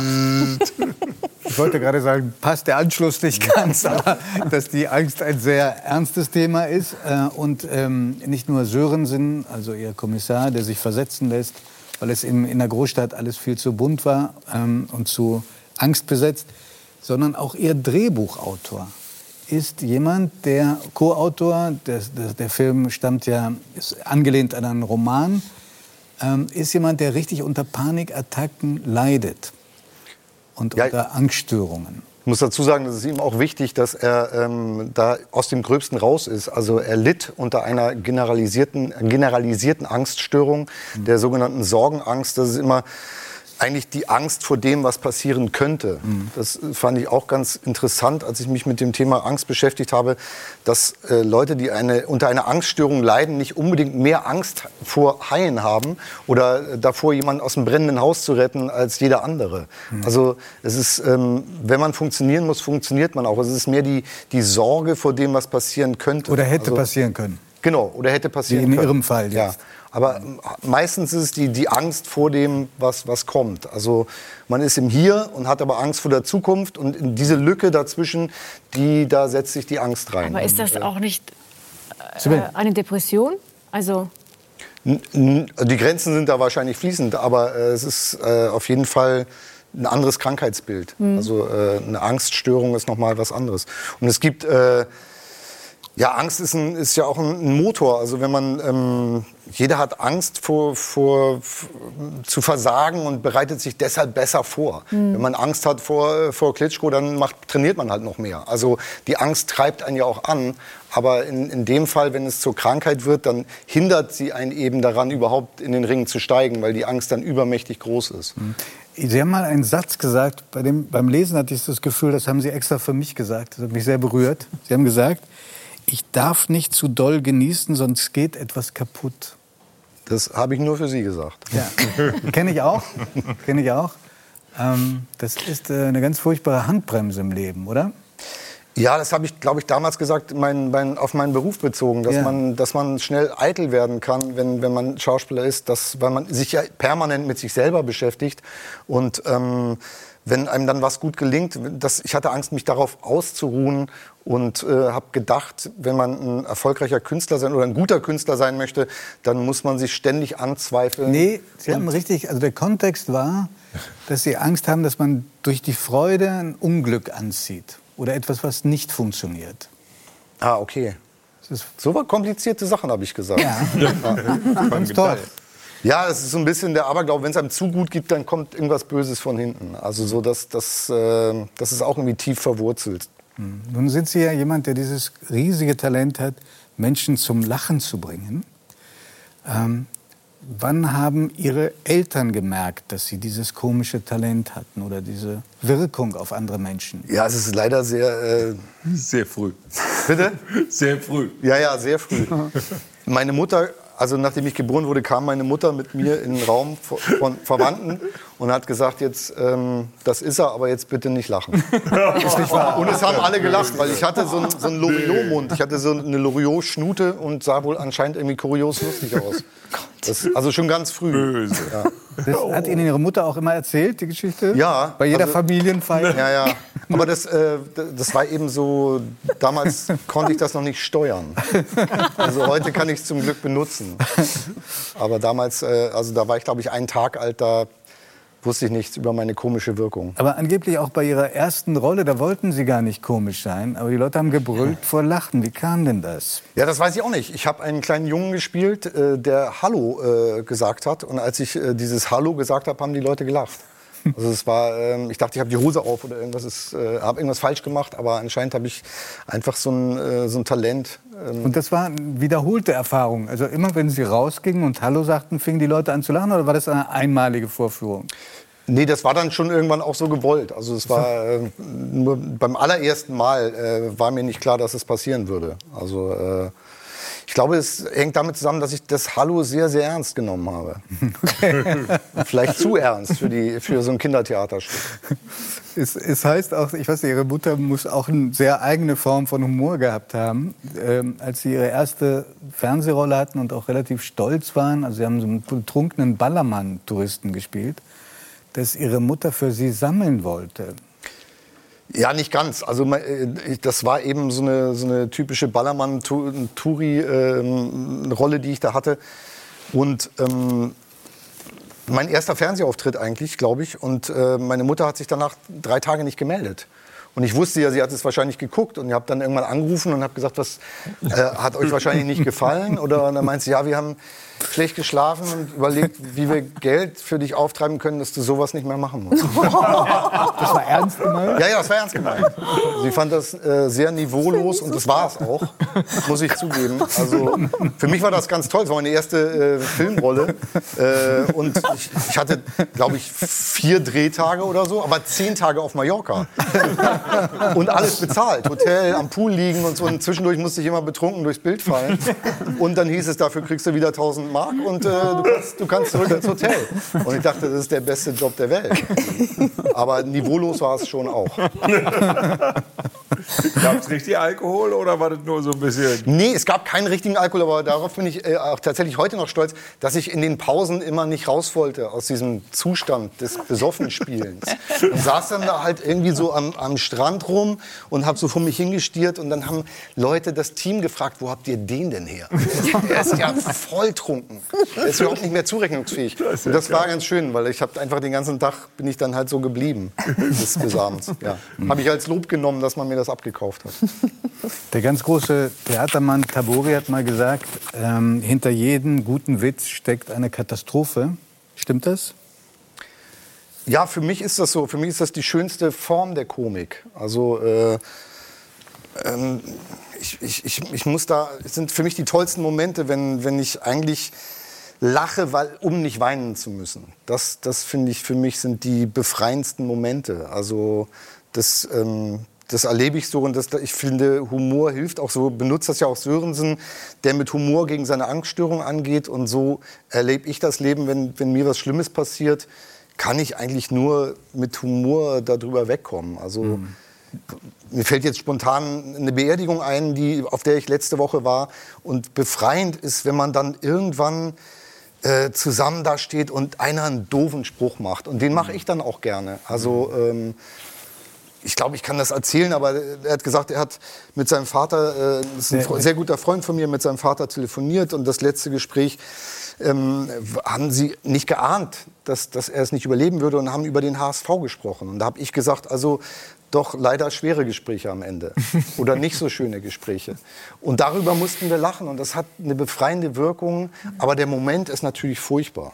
Und äh, das, dann, dann finde ich Komik als Mittel so toll, wenn man so ernste Themen oder so ernste Momente überwinden kann. Deshalb, äh, deshalb mag ich solche Momente. Man Wir- sieht ja wir auch nicht versprechen wirklich, Ihnen, wir- man wir sieht müssen ja auch nicht leider am Ende- Ich habe viel zu wenig. Redezeit. Ich auch. Leider am Ende. Wir Lag aber nicht an haben. Ihnen. Ähm, äh, wir versprechen Ihnen, sollten Sie wiederkommen, wir besorgen Ihnen in Bremen den besten Zahnarzt, den es gibt, wenn das ein Lockmittel sein kann.